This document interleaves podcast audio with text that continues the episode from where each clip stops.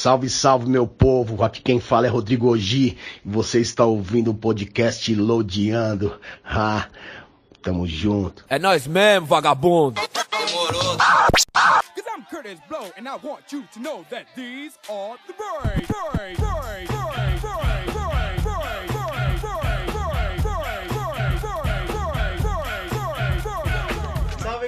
sejam bem-vindos a mais um Lodeando. Tá começando aí, espero que vocês estejam animados. Eu tô feliz pra caramba. E hoje, cara, o nosso convidado é uma pessoa que eu admiro pra caramba de diversas formas, porque ele tava lá desde o comecinho do hip hop, registrando tudo, tá ligado? Toda a parada que a gente precisava. E hoje a gente veio trocar uma ideia sobre o jornalismo no hip hop, contar um pouco da história das revistas que ele criou e como foi importante, né, Pra poder formar essa base de pessoas que a gente tem hoje aí que ama a cultura. Eu estou falando do meu querido Alexandre de Maio. Satisfação, Ale. E aí, Da mano, hora ter você bom? aqui, cara. Tô muito feliz, cara. Pô, felicidade minha, né? Assim, mó, um orgulho vir aqui quase que estrear, né? O seu novo podcast Sim. e trocar ideia com você de hip hop quadrinho, né? Nossa, Você sabe, foda. né? Tudo que a gente gosta. A gente fica sempre horas, né, mano, conversando sobre essa parada toda. Mas, ó, lembrando você que tá aí, ó, em casa assistindo, já deixa o like, compartilha, chama a galera pra vir trocar ideia com o Alexandre de Maia e comigo aqui, que vai ser muito massa. Eu já queria começar ali perguntando pra você, que tá fazendo 10 anos, né, da revista, a revista Rap Brasil, né? A Rap Nacional? É, foram 10 anos de jornalismo, né? E aí eu tô agora fazendo essa doação desse acervo, tá ligado? E você tá levando tudo pro museu pra criar um centro histórico ali, né? Para as pessoas poderem ir lá visitar e conhecer um pouco mais da história. Isso, a Unicamp ela tem o AEL, que é um museu já eh, antigo, que foi criado na época da ditadura. E eles têm um acervo do Guelé 10, do MNU, e eles estão criando o primeiro acervo do hip hop. E aí essa do- doação dessas 10 mil, é, 5 mil páginas de, de, né, de matérias, 10 anos de revista, vai fazer parte do acervo A Era de Ouro do hip hop. E aí eles vão fazer todo esse processo de digitalização, desinfecção. Aí fica lá para as pessoas quiserem visitar e pegar na mão, vai vai estar lá, mas também vai estar tudo digitalizado, você vai poder buscar a história do SNJ e aí vai aparecer tudo que tem em todas as revistas e mostrar para você. Então pesquisadores, historiadores vão poder fazer essa consulta e vai fazer parte também do mesmo sistema do Hip Hop Archive de Harvard. Que foda, mano. Então é uma parada que meio que eterne- eterniza né, essa história de hip hop tão legal, assim, desse. De, de 99 a 2009, aí, a era de ouro. Caraca, e é muito louco, porque você tava lá, você foi o cara que criou a primeira revista que a gente teve, né? Que trazia todas as informações, dava mais visibilidade pra esses artistas. E hoje em dia a gente tem bastante a internet, né? Que ajuda pra caramba. Tem artistas que conseguem se virar sozinhos, se autodivulgando, né? Nas redes sociais, como o próprio Padrinho, né? O FBC ele fez pra caramba isso nos álbuns dele. E como você se sente vendo que hoje, tudo que você fez lá atrás, quando você tinha seus 19, 20 anos de idade, tá virando um material histórico, assim, desse tamanho, tá ligado? De riqueza, assim, de conteúdo. Cara, é. Tô me sentindo meio velho, né? Porque o que eu fiz já tá entrando pro museu. É, mas é uma satisfação, porque me dava uma agonia ver essa história se perder lá em casa, no meu quarto. É, eu, eu sei que a maioria, várias matérias aqui, nem os próprios grupos têm, né? Se Sim. perderam com o tempo. Não existia internet naquela época, então essas histórias podem se perder muito facilmente. E é uma era incrível do hip hop, muito rica de criatividade, de luta, de protesto, de muita coisa que a gente usufrui hoje. Se tem feriados do Beats Palmares, a gente tava brigando naquela época. Então, se tem hoje espaço, né, pro rap em várias instâncias da mídia, na cabeça das pessoas, Sim. foi um, um apartamento que a gente alugou na cabeça das pessoas lá em, no ano 2000, que já vinha sendo construído né, desde os anos 80 e tal. Então é assim, é um orgulho ver que isso vai estar num museu e, e ainda mais preservado para as pessoas poderem consultar e um historiador quiser saber como que era essa era de ouro do hip hop ali de 99 a 2009, vai conseguir consultar, vai conseguir contar essa história e quem sabe em breve um documentário sobre Nossa, ia isso. ser muito foda. Porque você tá falando de 99 a 2009, 2009 a gente pode considerar ali o, o ano da virada ali do Emicida, né? Que foi quando ele lançou a primeira mixtape dele, do Pra Quem Sim. Já Mordeu um Cachorro por Comida. E antes disso tem muita história ainda, né? Uma galera mais nova às vezes fica muito na geração Emicida pra frente, mas tem uma galera, cara, que pavimentou muita coisa aí pra que a gente pro que a gente tem hoje em dia, né, de hip hop, assim. Eu acho muito da hora você ter todo esse registro, porque eu gosto de história, né? Eu sou o cara que eu gosto, é que nem a gente fala, a gente é muito parecido por isso. Eu gosto de estar no background ali, acompanhando tudo que tá acontecendo, registrando, prestando atenção. E eu acho que essas revistas elas foram muito importantes, principalmente para isso, porque numa época que o hip hop era marginalizado, né, ele não aparecia na televisão. Não era que nem hoje em dia que a gente vê os caras fazendo show no BBB, participando do BBB. Naquela época não, os caras nem na TV ia dar entrevista, era muito raro. Então a gente tinha essas revistas, né, para poder estar tá lendo. É, e naquela época, assim, sem internet, a gente tem que entender que, assim, o jovem não tinha voz nenhuma, era zero voz. Para você ter voz, teria que aparecer no Faustão ou numa revista. E o hip hop era totalmente fora disso e até contra algumas práticas da época. Porque vocês têm que imaginar que assim, o hip hop já falava de racismo, já falava de várias coisas, e a gente tá vivendo, falando dos anos 90, onde a televisão era super racista, onde os, os programas de piada eram insuportáveis. E por isso que o hip hop não ia em muito lugar também. Não encaixava. A gente já tava com um discurso muito avançado pra época. E aí a gente é, é muito foda ver que hoje, né, a discussão de racismo tá aí e tal.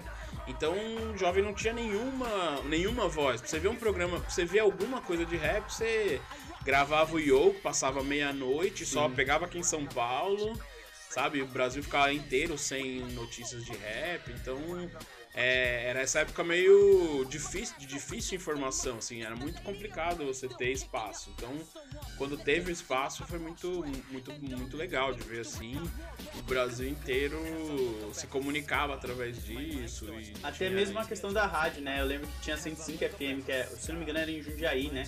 E ainda é. Ainda é lá, né? E aí era o que mais a gente podia ouvir de rap, tirando os CDzinhos pirata ou de um outro artista assim que um parceiro trazia a gente ouvia muito na 105 e as revistas elas vinham com esse background de tipo, pô, você quer conhecer um pouco mais do corre do cara, quer saber quando vai ter show, quando vai ter tal coisa, a gente conseguia ver tudo nas revistas, né? E como que você começou assim o projeto de digitalizar tudo? Faz quanto tempo que você tá nesse processo até doar tudo pro museu? Eu tava. O ano passado eu já tava angustiado há um tempo, porque eu parei com essas revistas fazem. Foi em 2009, né? Então já faz Caraca, muito tempo, faz né? Já faz muitos anos. E estava se perdendo lá em casa, eu tenho 10 mil fotos, algumas fotos inéditas, né? Muitas fotos inéditas. Ó, oh, a galera que tá ouvindo no Spotify não vai conseguir ver. Mas, mano, isso aqui é tudo foto. Registro histórico que tá na minha mão. Quanto você, você chutaria que tem aqui? Aí deve ter umas 200 fotos. Umas 200 fotos. Só, só essa do Kamal aqui, jovem, ó. Olha só. Kamal já foi jovem. Tem um monte aqui, cara, de, do comecinho da carreira dos caras. É muito foda isso, mano. E é, dá uma dó você perder, né? É, então, isso tava se perdendo. E mais ainda, eu. Depois que eu comecei a fazer. Quando eu comecei a fazer o amarelo com Emicida, a gente fez uma pesquisa histórica muito grande, com muitos historiadores. E ali me bateu um pouco da, da vontade ainda maior de deixar eternizar tudo isso. Aí eu comecei um processo de digitalização caseiro, fazendo os PDFs, escaneando e montando. Só que eu tava procurando alguma coisa um pouco mais profissional ou alguma coisa mais acadêmica, conseguisse dar um estofo maior para essa pra esse material, né? E aí o Choco, queria agradecer ao Choco, me apresentou a galera do AEL. Então tem várias pessoas envolvidas nesse museu da Unicamp e aí eles ofereceram fazer esse trabalho e se eu tava disposto a doar, porque eles estão montando aí o primeiro museu do hip hop. Que foda, cara. Muita coisa maneira, cara. E tem várias edições, né? Começou, começou com a Rap Nacional, né? É, são várias revistas, né? Tem a Rap Brasil, que foi a de rap, que ficou muito tempo. Aí teve uma época que tava bombando muito. Logo no começo eu fiz cinco edições da Rap Rima, que era uma ideia de uma revista é, que a gente ilustrava as letras, colocava as letras, fazia ensaio de foto e colocava algum outro material mais menos mais underground até do que o rap era assim, do que o Racionais, os grupos estavam bombando. Então, aqui eu vinha com algumas coisas diferentes e tal. E tinha Planeta Hip Hop com CD, que a gente lançou mais de 100 mil CDs, eram tiragens de 10 mil CDs, iam pro Brasil inteiro. E tinha Rap News depois, quando o rap gringo bombou muito. E logo no segundo, terceiro mês que saiu a, a Rap Brasil, porque ela ia chamar Hip Hop Brasil, né? Então tinha grafite, tinha vários outros elementos. O grafite bombou e aí, a partir logo dos primeiros meses assim da revista, a gente soltou a revista Grafite. E ela ficou também oito anos sendo produzida, né? A gente tem mais de 20 mil fotos de grafite. Cara, Aí, sabe o que eu acho mais então- foda? Que, tipo, pra mim, assim, tem muito uma parada de adolescência. Não vou falar infância porque eu nasci em 91, né? Então pegou muito a minha adolescência, a revista Grafite, a revista de rap Brasil, porque eu comecei a fazer grafite com alguns amigos. Essas revistas sempre estavam nas bancas, sabe? Em sebos, com amigos que gostavam de desenhar, junto com as Ultra Jovem e outras revistas Renshin, a Herói. Então a gente sempre acabava desenhando e querendo fazer grafite porque a gente via os caras aqui e os grafites que tinha nos muros da onde a gente morava, sabe? A gente ia pro centro, pra galeria, e a gente falava, caraca, aquele cara tirou a foto aqui, ó, pra pôr na revista e tal. Então vocês conseguiram registrar também um movimento do grafite no Brasil muito foda, cara, um histórico foda. É, eu acho que é, você pegou num ponto que eu também fiz isso, assim. é, um- quando eu tava na escola, eu, eu peguei um, um- uma revista que tinha um frame de um vídeo de hip hop que tinha um grafite no fundo. e aí levei pra escola e ficava desenhando em cima daquilo. Falando, caralho, o que, que é isso que os caras tá fazendo? Isso eu com, sei lá, 11, 12 anos de idade, que eu vi alguma coisa, assim. Sim. Então, pô, a gente sabia que ter a revista com tanto material brasileiro, tinha material gringo, porque vinha muitos. O grafite tem isso, né? Os grafiteiros viajam um pra casa do outro, então sempre tinha gente aqui. É, era muito legal fazer, porque aproximou muita gente que gostava de desenho e não via muita oportunidade na profissão de desenhista, acabava pelo grafite chegando mais perto da arte, né? Vendo alguma coisa mais possível. E tinha todo esse trampo, que, que ninguém mandava por e-mail a foto. As fotos, né? Você Tinha que sair de carro, tirar a foto, depois pegar a- a- o filme, aí levar numa loja que ele ia revelar o filme, aí ia aparecer as fotinhas assim impressas. Aí você ia pegar as fotos impressas. Como o muro é muito grande, não dava pra tirar uma foto. Eu tirava seis fotos do muro. Aham. Aí cortava com estilete, emendava, Nossa. aí escaneava no Photoshop e ainda fazia uns retoquinhos pra não ficar muito tosco. aí sim você ia diagramar a página, aí você ia mandar pra gráfica, ia imprimir, Nossa, ia é pra mó distribuidora, aí ia chegar na banca pra você Caraca, comprar. Né? Então, fazer revista era como fazer um site hoje, assim, meio um canal no YouTube de algo que você gosta. Sim. Era ocupar o espaço da banca, que não tinha nada na época. Na época você tá ligado, era mulher pelada Sim. e Tinha a revistinha da umas terceira. revistas de fofoca. É. E Tititi, acabou a Capricho. banca. Tinha uma Veja e acabou. Não tinha espaço de revistas jovem. No máximo tinha uma revista de rock.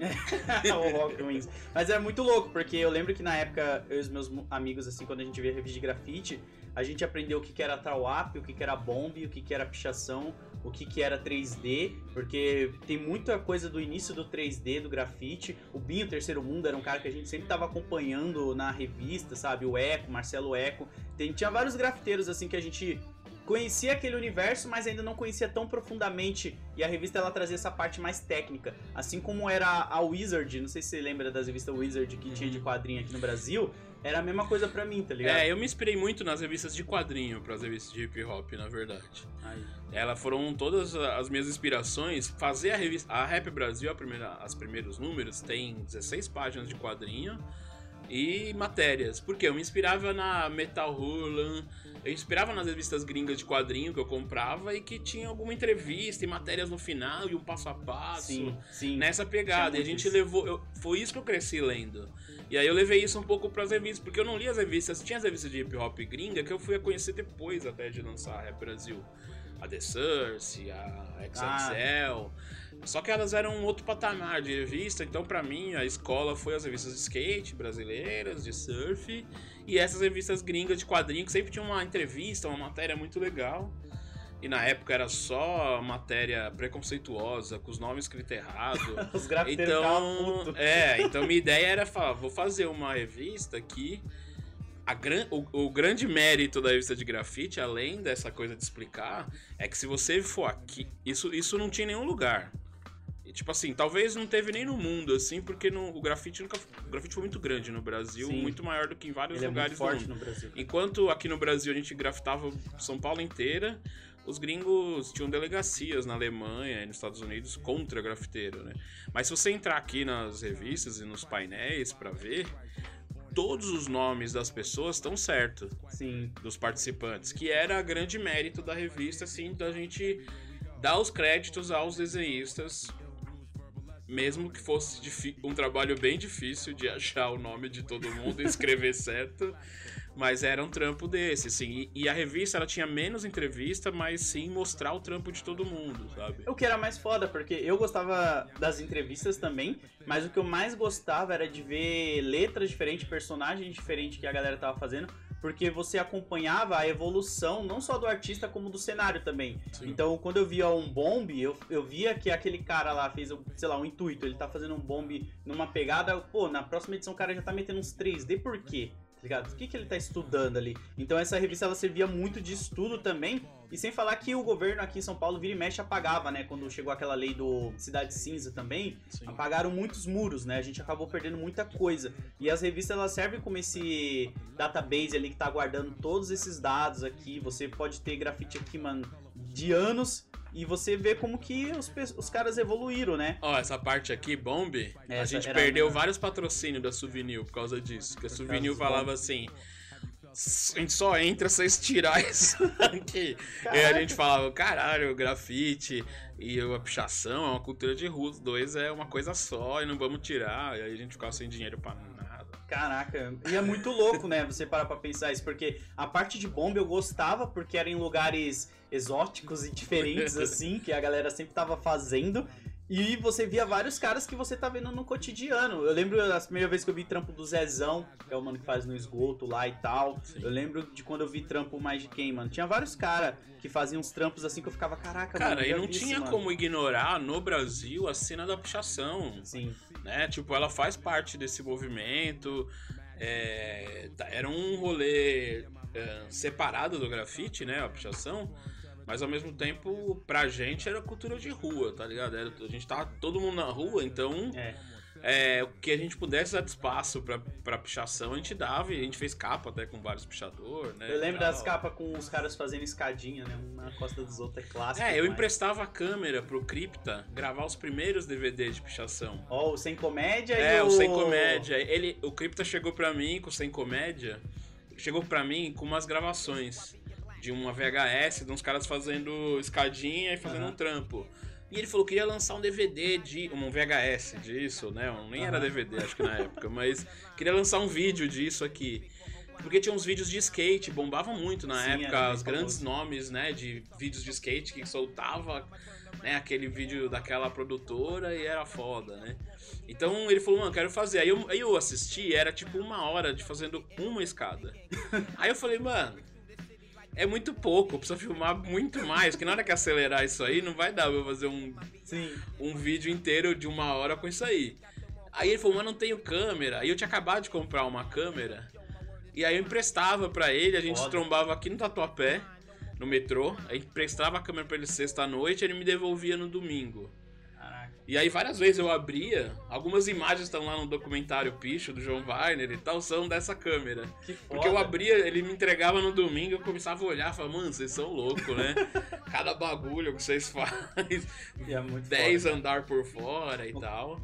Mas também ajudei, assim, tava ali no comecinho dessa cena, assim, aí o Crypto lançou os primeiros sem comédia e tal, e a coisa, aí a história é grande, né? É, o Crypto é referência demais, né, cara? De várias formas, assim, ele sempre tá aí desde o início, né? Eu falo que ele é tipo o digital influencer da pichação, né? Porque ele é o cara Total. que sempre tá ali na frente, todo mundo lembra pra caramba das paradas que ele faz. Você lembra, assim, qual foi a primeira matéria que você fez da, de grafite que chamou muita atenção?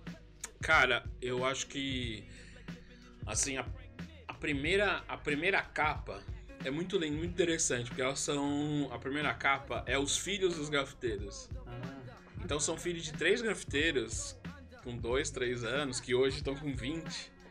E é uma capa com crianças. Então a primeira capa já foi muito legal, assim, porque foi difícil, é uma produção difícil de fazer. Porque a gente ficou horas pra fazer essas crianças pegar numa latinha. o filho do. Tota, que é um dos meninos que tá lá, ele não queria fazer a foto de nenhum. E a hora que ele pegou na latinha, o, o pino tava Nossa. virado pra ele, ele apertou e foi meio na cara dele. Aí quem não queria gravar e tal. Mas acho que a primeira edição foi muito simbólica por ser assim essa coisa do lançamento de uma revista só de grafite que não tinha na época, né, nas bancas, tinha alta tiragem, tinha alguns fanzines e tal. Então, e essa capa com essa molecada, e depois com esses caras que viraram mesmo. Tem o filho do Chivitz, o filho do Sim. Tota, enfim. É, já era uma segunda geração, e hoje a gente tá aí na terceira, quarta, e o grafite virou um, né? Acho que talvez a arte mais bem sucedida do hip hop brasileiro é o grafite, porque o mundo inteiro conhece né, os grafiteiros aqui do Brasil e tal. É muito louco, né? O grafite ele é muito forte, assim, na, na própria cultura, né? Sempre tá tendo um evento. E eu acho da hora, porque é um movimento, eu gosto pra caramba, porque é um movimento que a própria galera organiza pra fazer acontecer evento em comunidade. Aí nesses eventos de grafite eles sempre colocam lá o hip hop, o b-boy também junto, tá ligado? Então acaba uma arte puxando a outra também, né? Não fica só uma ali, saca? Eu acho isso muito maneiro, cara. Eu acho muito foda. E as revistas de rap é uma parada muito louca, né? Porque agora a gente aqui já em 2020, o cenário já é outro em 2022, né? A gente tá mais em 22. 2000. É, já tava, já tava pulando dois anos aí já. Mas em 2022 o cenário já é outro que a gente tem vários outros estilos de som chegando no Brasil, né? O grime, o próprio trap, o drill e por aí vai. Se fosse no passado, você estaria registrando tudo isso também, né? Que É, tanto que tem começo. matéria do Vadios Louco, de Brasília, sobre trap. Olha aí. Lá em 2009, os caras estavam falando trap, mano. E falando que era trap. E falando que era um rap, né, inspirado naquele rap do sul americano. E hoje o trap tá aí. Mas tem o Vadios Louco, se você digitar agora aí no Spotify, no YouTube, Vadios Louco e ouvir, você vai falar, caralho, os caras tá em 2022, em 2009. É, Brasília sempre foi muito avançado e tal, né? Então você tem essa. Eu fiz a primeira capa da App News com reggaeton, que também eram Sim. outros. Fiz matéria sobre drill, a, Que que, que era uma galera da Inglaterra muito forte, né? Então a gente sempre cobria todas as variantes ali do, do hip hop, né? Naquela época era a briga entre o gangsta e o rap underground. Sim, sim. Que aí tinha os caras que queriam falar mais de problemas sociais, crime, e os caras queriam falar de outra coisa. Agora é o trap com o rap. É muito Então doido, né? sempre vai tendo ter. essas.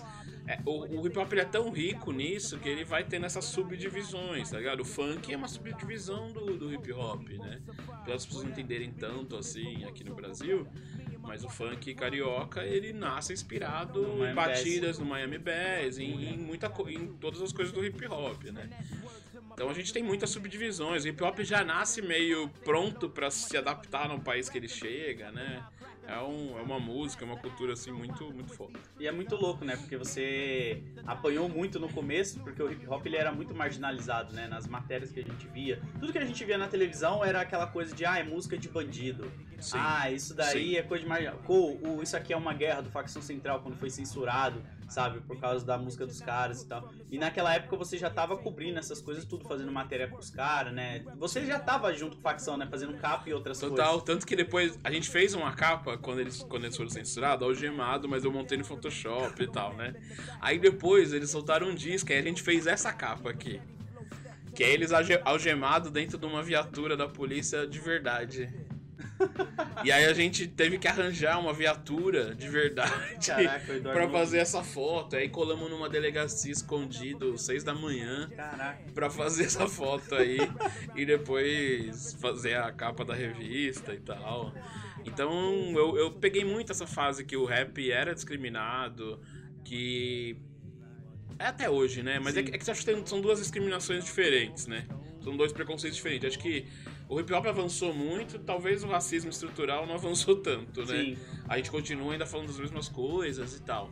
Mas o hip hop é, ocupou muitos espaços, assim. Acho que a, aquele entendimento que hip hop era um negócio de marginal, era algo de, de ladrão e tal, meio sumiu, né? Hoje tem homicida, você tem. Sim. Né, O próprio Racionais, ele. No começo eles sofriam muita, muito ataque, né? De uma galera que não gostava quando você tava ouvindo porque achava que era música de bandido.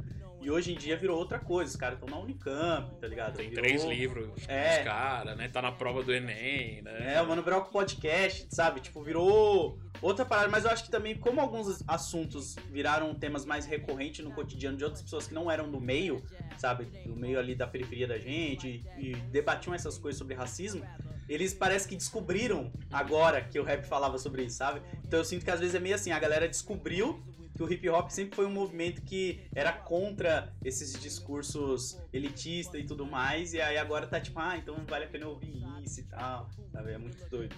É, é, é das desvantagens de você estar um pouco à frente ali na, né, na pioneirismo de algumas discussões. Às vezes você não é entendido na hora que você faz. Vai demorar Demora um um pouco o pessoal Perceber. é, perceber o que você tá fazendo.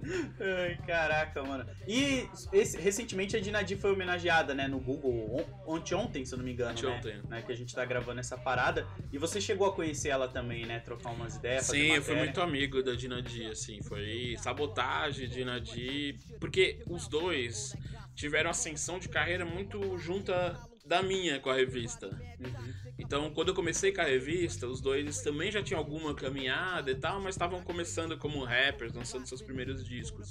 E aí, nisso, a gente acabou fazendo muita amizade, porque era o mesmo corre, assim. Então, eu tava com a revista correndo pra lá e pra cá, e eles estavam com essas carreiras correndo pra lá e pra cá. Em especial, a Viviane, ela... A Dinadi, a famosa Dinadi, ela... A gente fez muita amizade, porque, puta, ela passou por muitos problemas. A história da Dinadi, cara... Ela é incrível, não sei se você conhece, mas ela é Conheço pouco. a, a Dinadi, cara, ela, ela canta demais, então ela cantava violão e ela escrevia pra caramba. Ela escrevia do nível do. O, quem pagava pau pra ela era o Mano Brown, tá ligado? Era tipo assim, a letra dela, todos os rappers adoravam as letras dela. Ela falou de violência doméstica, falou Sim. dessas coisas.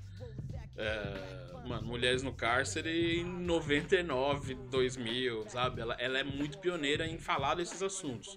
Só que ela teve uma história muito trágica, né? Ela, ela, ela, primeiro ela perdeu a guarda do filho, depois ela, o, a mãe dela foi assassinada.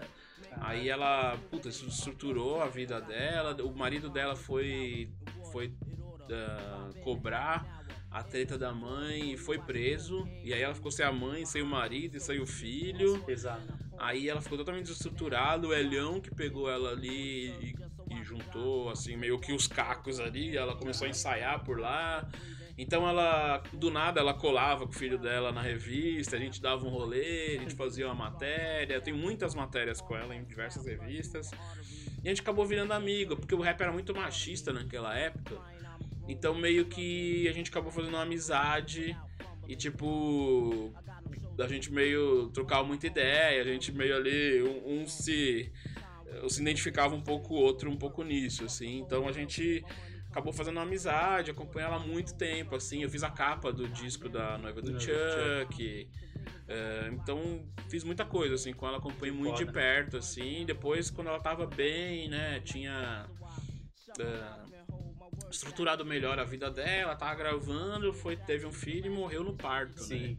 Então, assim, tem uma história trágica, né, triste, e era um talento incrível, assim. Ela tocava violão, ela cantava rap, ela cantava forró, ela cantava sertanejo, Arregaçava. ela arregaçava, ela era muito foda. Eu fico imaginando você nesse período, vendo essa galera toda ali começando, surgindo, sabe? Registrando, cara. Deveria ser muito foda, cara. É, a gente tem uma foto que eu postei esses dias, que ela ela ia participar do TUS, ela ia ganhar um prêmio, e ela tava com uma, um shorts branco, normal, na verdade.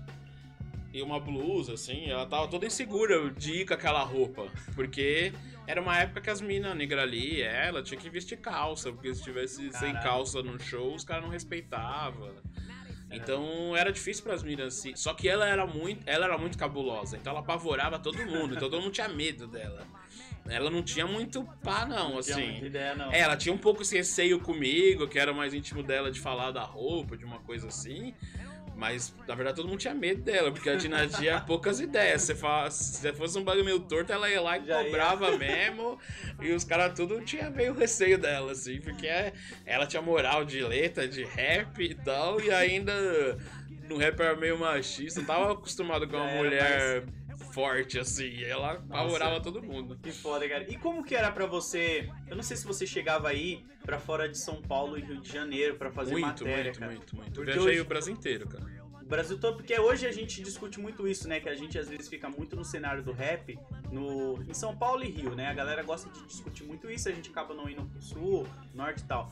Como que era pra você ver esses outros grupos lá e dar visibilidade pra eles, trocar uma ideia? Porque hoje a gente tem internet, então as coisas acabam circulando, os grupos conseguem exibir seus trabalhos. Naquela época não, então só tinha revista geral, porque a rádio era local, né? A rádio era aqui em São Paulo, só Sim. tocava. Então, ah, logo que começou a revista, logo que saiu o primeiro número, ela já vendeu em todos o Brasil inteiro. E a partir dali, eu comecei a receber convites do Brasil inteiro pra ir pra Porto Alegre, é, Rio de Janeiro, é, puta, fui pro Maranhão, Rio Branco, Amapá, eu viajei o Brasil inteiro em eventos de hip hop, ou ia pra cidades mais, capitais mais fortes de Porto Alegre, fazer uma edição especial de Porto Alegre, entrevistava todos os grupos, ia pro Rio de Janeiro, ficava 15 dias lá, entrevistava 40 grupos, porque minha ideia era assim, vou pôr um nome mais consagrado na capa, que tá ali, né, bombando, e é o grupo do momento.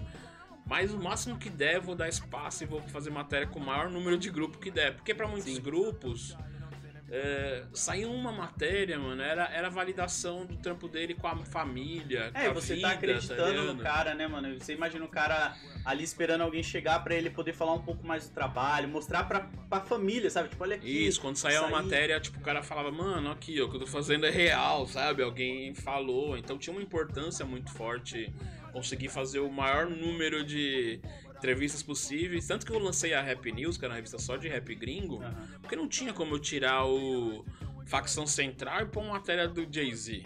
Aham. Sabe, não fazia sentido na nossa cabeça como movimento hip hop que tava buscando espaço, querendo dar voz pras pessoas, pra um americano no lugar de um brasileiro, sabe? Que já tem Ainda mídia ali pra nos anos caramba. 2000, sei lá, se foi 2013, 2004 em diante, que começou a estourar muito Black Sim. Total aqui, né? E a gente ficava louco. Mas isso que você falou é bem interessante porque é uma verdade, né? Você precisa colocar uma pessoa que chama muita atenção na capa, isso é em qualquer mídia, em qualquer coisa que você faz, seja em revista de herói como de rap, porque aí depois a pessoa vai comprar pela capa, mas ali dentro ela vai conhecer um artista que não tem tanto nome ainda e É, tal. isso né? tem um efeito muito legal. É um pouco da playlist, às vezes, de hoje, né? Que você vai lá, ouve um cara foda, daqui a pouco aparece uma outra música que você não tava esperando e tal. E as revistas eram muito isso, porque o cara não. O cara do Maranhão, às vezes, que não tinha tanto espaço, tava na mesma edição que tinha Mano Brown, e aí o cara gostava do Mano Brown conhecia aquele grupo. Sim. E naquela época você, né, você ia, conhecia, aí você ia atrás, comprava o CD, enfim. Né, você conseguia dar espaço, aproveitar a fama de um e passar pro outro Sim. e tal. Era um pouco isso. Isso é muito legal, né? Porque você acaba fazendo pontes ali de uma forma ou de outra. Você lembra um artista assim que você gostou pra caramba de ter conhecido e entrevistado? Não que os outros não tenham sido, mas que você olhou e falou, cara, o dia que eu conheci essa pessoa aqui foi o que mais me marcou. De ideia? Do que você prefere? De ideia, de ver como o cara trabalhava, sei lá, tipo. Cara, tem várias. Assim, tem pessoas diferentes, assim. Eu acho que o. De ideia, quando eu. Nessa aqui, ó, na edição número 3. O Ed Rock me falou assim: tem um cara ali que ele tá preso, só que ele vai lançar um disco. Cola lá, troca ideia com ele. E era o Dexter. Caraca. E aí eu fui no Carandiru, o Dexter o 509A, fiz essa edição aqui. Que é uma edição que o Dexter fala muitas coisas e pra mim, assim, encontrar um cara dentro da cadeia com aquela ideologia, naquela época que não se falava disso, assim, e a única referência que eu tinha era o Detentes do Rap, que era um rap meio mais mais simples ou com menos, menos profundo e tal. E aí o. Puta, essa edição, Dexter, mano, a gente ficou trocando ideia o dia inteiro, assim. Saiu uma entrevista cabulosa aí. Que com, foda, com, com conteúdo foda. Outra pessoa que me chamou muito a atenção foi o Sabotagem. Sabotagem eu fiz a primeira. Aqui, ó, tem a primeira entrevista que eu fiz com ele. O, o RZO era o maior grupo da época. E aí eu chamei eles pra, pra ser a capa dessa edição. E eles falaram: ah, vamos esperar um mano chegar aí, que é o Sabotagem, a gente tá dando uma força pra ele. E eu tinha visto o show deles uma semana antes. E eu tinha visto Sabotagem entrar no palco.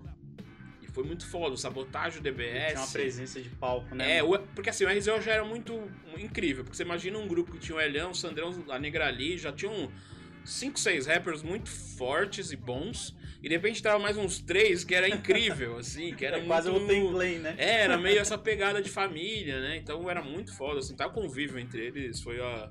Acho que a família que me recebeu melhor no rap, assim. E o Sabotage, ele. ele todo mundo tá tentando ajudar ele. E aí nesse dia eu já vi o show, achei foda o jeito que ele rimava, porque ele rimava muito rápido e não era uma coisa comum na época. E, as e a letra era foda, e o visual dele era foda e tal. E aí nesse dia eu esperei ele até o final, tava quase sem luz, sem flash, e fiz essa foto, a matéria com eles, entrevistei ele. E depois disso, eu comecei a acompanhar ele no dia a dia. Então, eu tava levando ele pra tirar foto de marca de roupa, aí tava fazendo entrevista pra capa, aí tava fazendo, acompanhando a gravação do disco no estúdio, fui vários dias, tem várias fotos daquele rolê.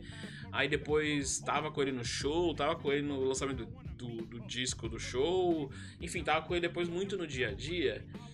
E ele era de um carisma incrível, assim. Era, era aquela pessoa que chega e começa. Do nada ele tá conversando com a senhorinha, com a criancinha.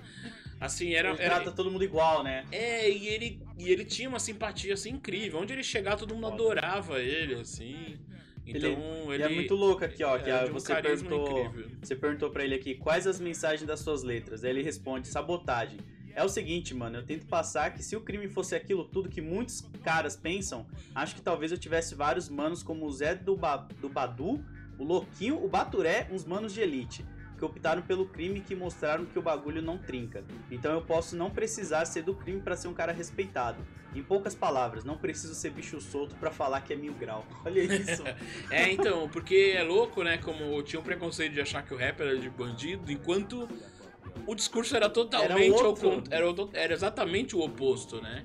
Eu fui várias vezes na, na- Quando fui a primeira vez pra sabotagem, era nesse naipe de chegar lá na boca perguntando onde tá sabotagem, quem trabalhava lá. Então eu ia buscar e levar o sabotagem em vários lugares. E o 509E, enfim, era. Todo mundo tinha esse. O discurso maior era tentar que as pessoas não caíssem no, na ilusão de que o crime é uma maravilha. É, eu falo bastante isso nas lives que eu faço com a galera, que tipo, se você pegar a maioria das letras de rap, né, pelo menos, sei lá, 99,9%, elas falam isso, tipo, cara, não vai pra grupo, tá ligado? Não fica nesse caminho não. E muitas pessoas falam, ah, por que, que você acha que o rap de hoje em dia não fala tanto de bandidagem? Quê?" Cara, não fala porque esses caras ouviram esses caras que falavam pra não ir. Então não tem como você cobrar história de alguns rappers de tipo de crime, não sei o que, sendo que eles não precisaram viver aquilo pra cantar sobre aquilo, né? A gente tá em geração diferente, uma geração que cresceu ouvindo Racionais, Sabotagem, RZO, entre outros grupos que cantavam tipo, mano, não cai nessa pira aí não, mano, isso aí é ideia errada. E estão fazendo outro tipo de som, né? Isso é legal de você ver também e admirar. Não tô falando que não tem, né? Tem um ou outro, por causa que infelizmente cresce num ambiente assim. Mas a maioria canta sobre outras coisas hoje em dia, eu acho muito por isso, sabe? Pela Sim, vivência. total, é. Sempre foi a mensagem do rap, foi. É, pô, vamos viver de arte, vamos trabalhar e conquistar suas coisas. Não tem uma letra do rap que fala, não, vamos roubar, que é ótimo, e é isso que a gente vai con- conseguir o dinheiro. Tem um outro que tem algum discurso, você falou, é, é como qualquer arte, tem algum.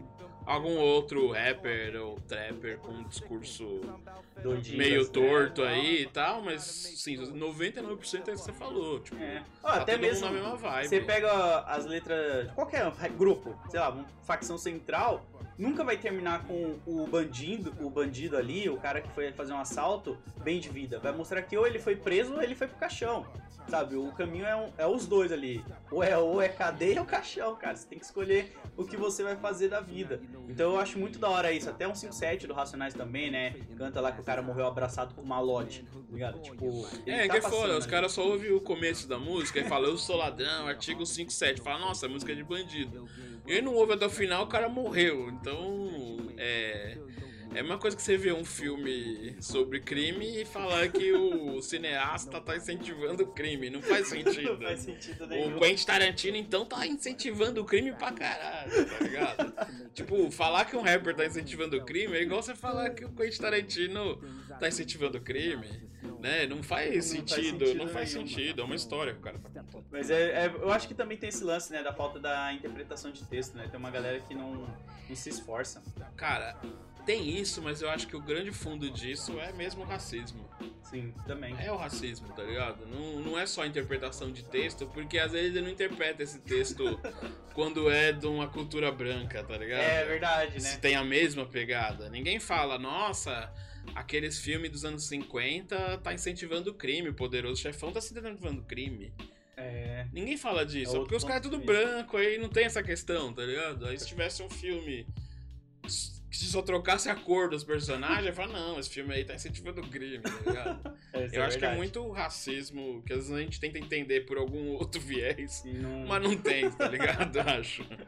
Cara, eu ia perguntar pra você uma parada. Você, como um jornalista há anos aí e precursor, tá até hoje assim na cena ainda. Como que você vê a cena do jornalismo hoje em dia no hip hop? Você vê muita diferença pro que você fazia lá atrás? Com os sites? Porque mudou, né? Hoje em dia nós temos os sites e Twitter e essas coisas. Antigamente era muito mais nas, nas revistas. O programa freestyle do Marcelo é- era em rádio, né? E depois ele fez o site também, se eu não tô enganado. É, tinha alguns sites na época, que alguns tem até hoje. Bocada Forte, um dos primeiros Bocada sites rap Forte, é o hip hop, rap nacional, tinha um artista, é, sites. Eu acho que assim, cara, o antigamente, por pela dificuldade da tecnologia, você era obrigado a ir nas festas, trombar as pessoas. ah, às vezes você não tinha acesso a camarim, você tinha que ficar no público e ver o show e pegar o carro no estacionamento. É, eu acho que tinha uma necessidade de você ir a campo que é essencial pro jornalismo. Sim. Quando você faz um veículo jornalístico que você só fica no seu quarto recebendo fontes que não são primárias, que você não foi lá e viu, Sim. é, isso acaba caindo a qualidade do trabalho. Então eu vejo muita coisa legal hoje, muita cobertura, muita coisa legal. E alguns perfis eu sinto falta da pessoa tá no meio para poder falar melhor sobre aquilo, porque senão fica acabando entrando naquele lance mais superficial.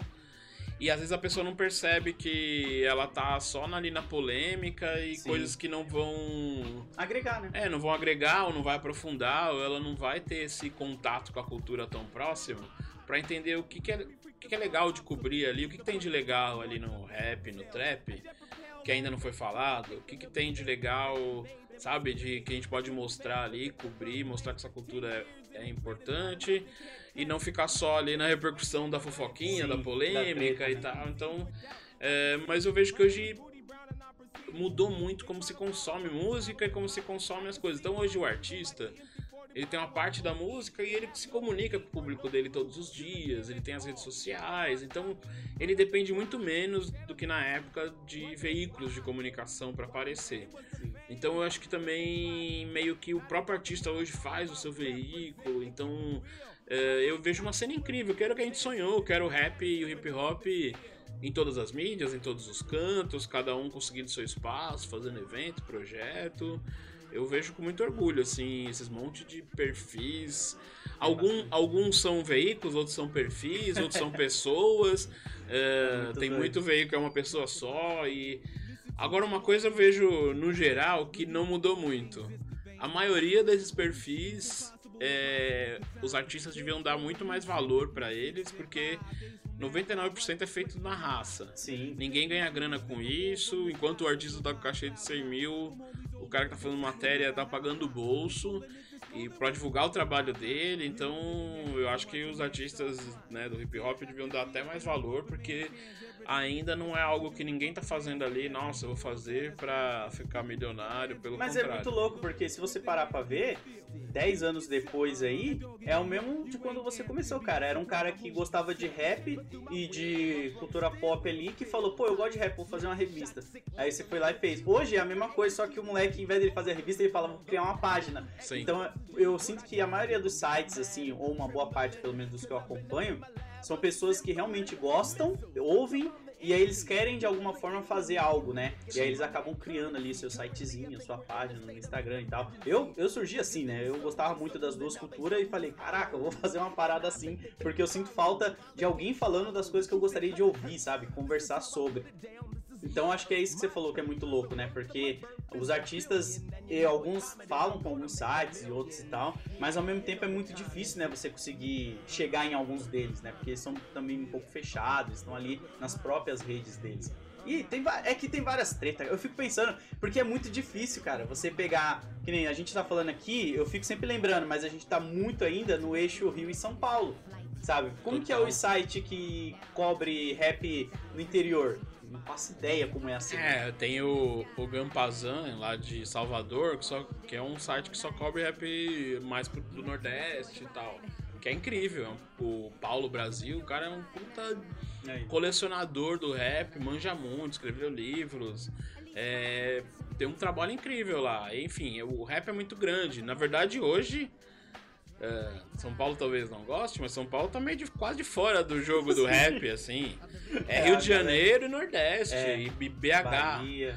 tá ligado? Tipo, aí você tem Baco, no- na Bahia tem o Baco, aí tem o Matuê, aí você tem o Teto, aí você tem no Rio de Janeiro o Felipe Rett, o Orochi, Sim, a. Grime, o Brasil Grime Show no Rio de Janeiro, forte pra caramba. Então você tem uma cena que é até essa estudar aí, tava conversando com meus amigos, por que, que a cena de São Paulo tá morna. está meio morna? O que, que São Paulo tem que fazer pra voltar a ter destaque dentro do rap brasileiro? Doideira, né, cara? Eu não manjo tanto assim pra poder falar, mas eu lembro que umas paradas que era bem forte, que era a Batalha da Santa Cruz, né? A gente vivia todo mundo sempre falando. E é muito louco, porque eu ficava na minha bolha ali, né? Então era minha bolha era as batalhas, e quando eu trombava alguns artistas na galeria do rock, eu ficava vendo esses movimentos ali.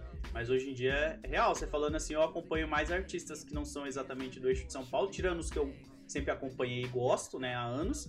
Mas os novos que estão surgindo são mais de fora mesmo, cara. É, desses. Agora acabou de ter um. Eu acho que a gente tá vivendo um momento muito legal que me parece quando era 99, 2000, quando eu comecei, que era o rap. O rap, você, você falava, é show de rap, às vezes a pessoa não queria nem saber o que era e lotava. Tava lá. E hoje é o trap. Teve um evento agora, né, dois fins de semana atrás no Rio de Janeiro, de trap, gigantesco. E não tinha, acho que tinha um grupo de São Paulo no palco principal. Doideira, né, O cara? resto, o resto tava tudo no palco do lado B lá. O- o- é, e tam- só que, tipo, essa, um show gigante. Os números de trap hoje é maior que rivaliza com sertanejo, ganha do funk. Vários, vários funkeiros estão deixando de ser funkeiros pra virar trappers. É. Você tem um momento que o trap, molecadinha de 8 anos ouvindo, então é um momento mágico agora que o trap vai estourar, sabe? O trap, até aquilo que você falou, tipo, era meio invisível, o rap. Eu acho que o trap hoje é- acontece isso com o trap. O trap é gigantesco, com números gigantes. E é invisível pra mídia. Não tá no Faustão, não tá nos podcasts, não tá em nenhum lugar tá praticamente. É uma, é uma onda invisível que tá aí, bombando, estourando. E vai, os artistas esse ano de trap vão crescer ainda mais. Os números são muito grandes, sabe? E é um, e é um lado que o rap nacional nunca acabou trabalhando tanto, esse lado mais comercial que o trap trabalha e tal. Então tem uma nova onda aí, É. fortíssima surgindo, geograficamente diferente, já não é mais São Paulo o foco, e tá Rio de Janeiro, tá em BH. Tem que ficar de olho, né? Muita coisa pra acompanhar. E lembrando que a gente tá falando da nossa bolha, né? Porque eu, eu sempre imagino assim, tipo, eu tô na minha bolha onde eu sei o que, que é o trap. Mas, tipo, a partir do momento que sai da minha bolha e vai pra outra, a outra pessoa não sabe, sabe? O que, que tá o drill, o grime. Tem gente que ainda nem sabe que esse movimento tá chegando cada vez mais forte. Tem gente que ainda tá lá no famoso boom bap. Tá, não, o rap bom é o boom bap, sabe? Tem- sempre tem esses caras que ainda estão lá. Mas é isso, cara. O estilo musical, ele vai evoluindo e crescendo cada vez mais. Isso é muito foda, cara. Isso é muito foda. E eu quero voltar a falar da revista, cara, porque pra mim é uma parada muito importante. Eu gosto muito do trabalho inteiro que você faz. E eu queria saber se você tem algum projeto de um dia transformar isso num documentário em vídeo mesmo, narrado. Que você participou do documentário do Sabota, né? Do... Sim, eu fiz a abertura, os desenhos da abertura, aquela, E você aquela aparece animação, falando lá e aí eu, é, eu dei um depoimento e tal. É, cara, eu não, eu, esse trabalho do museu é o começo disso. Eu queria primeiro que essa história tivesse jornalisticamente salva em algum lugar e acho que agora vai estar. E aí o- eu, eu pudesse colocar roteiristas, historiadores para pesquisar esse material e encontrar, né? Digitar lá sabotagem, vai aparecer todas as Vai matérias de aparecer. sabotagem e poder fazer um trabalho em cima disso. Então, acho que tá, eu tô indo por etapas. Uma A primeira etapa era conseguir digitalizar todo esse material, que vai acontecer até o final do ano que vem. E aí depois disso acho que consigo desenvolver esse trabalho. Eu também tenho um pré-roteiro de uma história em quadrinhos que eu contar, foda. conto os bastidores Ah, dessas histórias, enquadro Bill. é, Enquadro Bill. Você tomou um enquadro Bill? Tem, tem, até tá lá no meu Twitter lá de fixado, ele contou no Podpah também. Ah, gente tava levando MV Bill pra. O MV Bill não era tão conhecido São Paulo ainda, mas ele tinha sido capa da revista porque a gente queria destacar alguém do Rio e ele era o grande nome. E aí eu peguei ele na galeria e fui levar pro hotel. E era dia das mães, era uma coisa assim. E aí eu fui dar umas revistas pra ele, que ele tava na capa, né?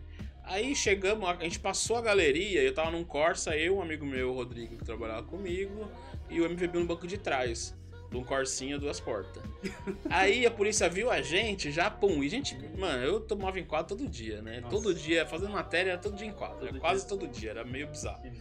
Aí, tum, pararam a gente. Na hora que o cara parou, ele já meteu a arma na minha cara. Vai, filha da puta, não sei o que, pá.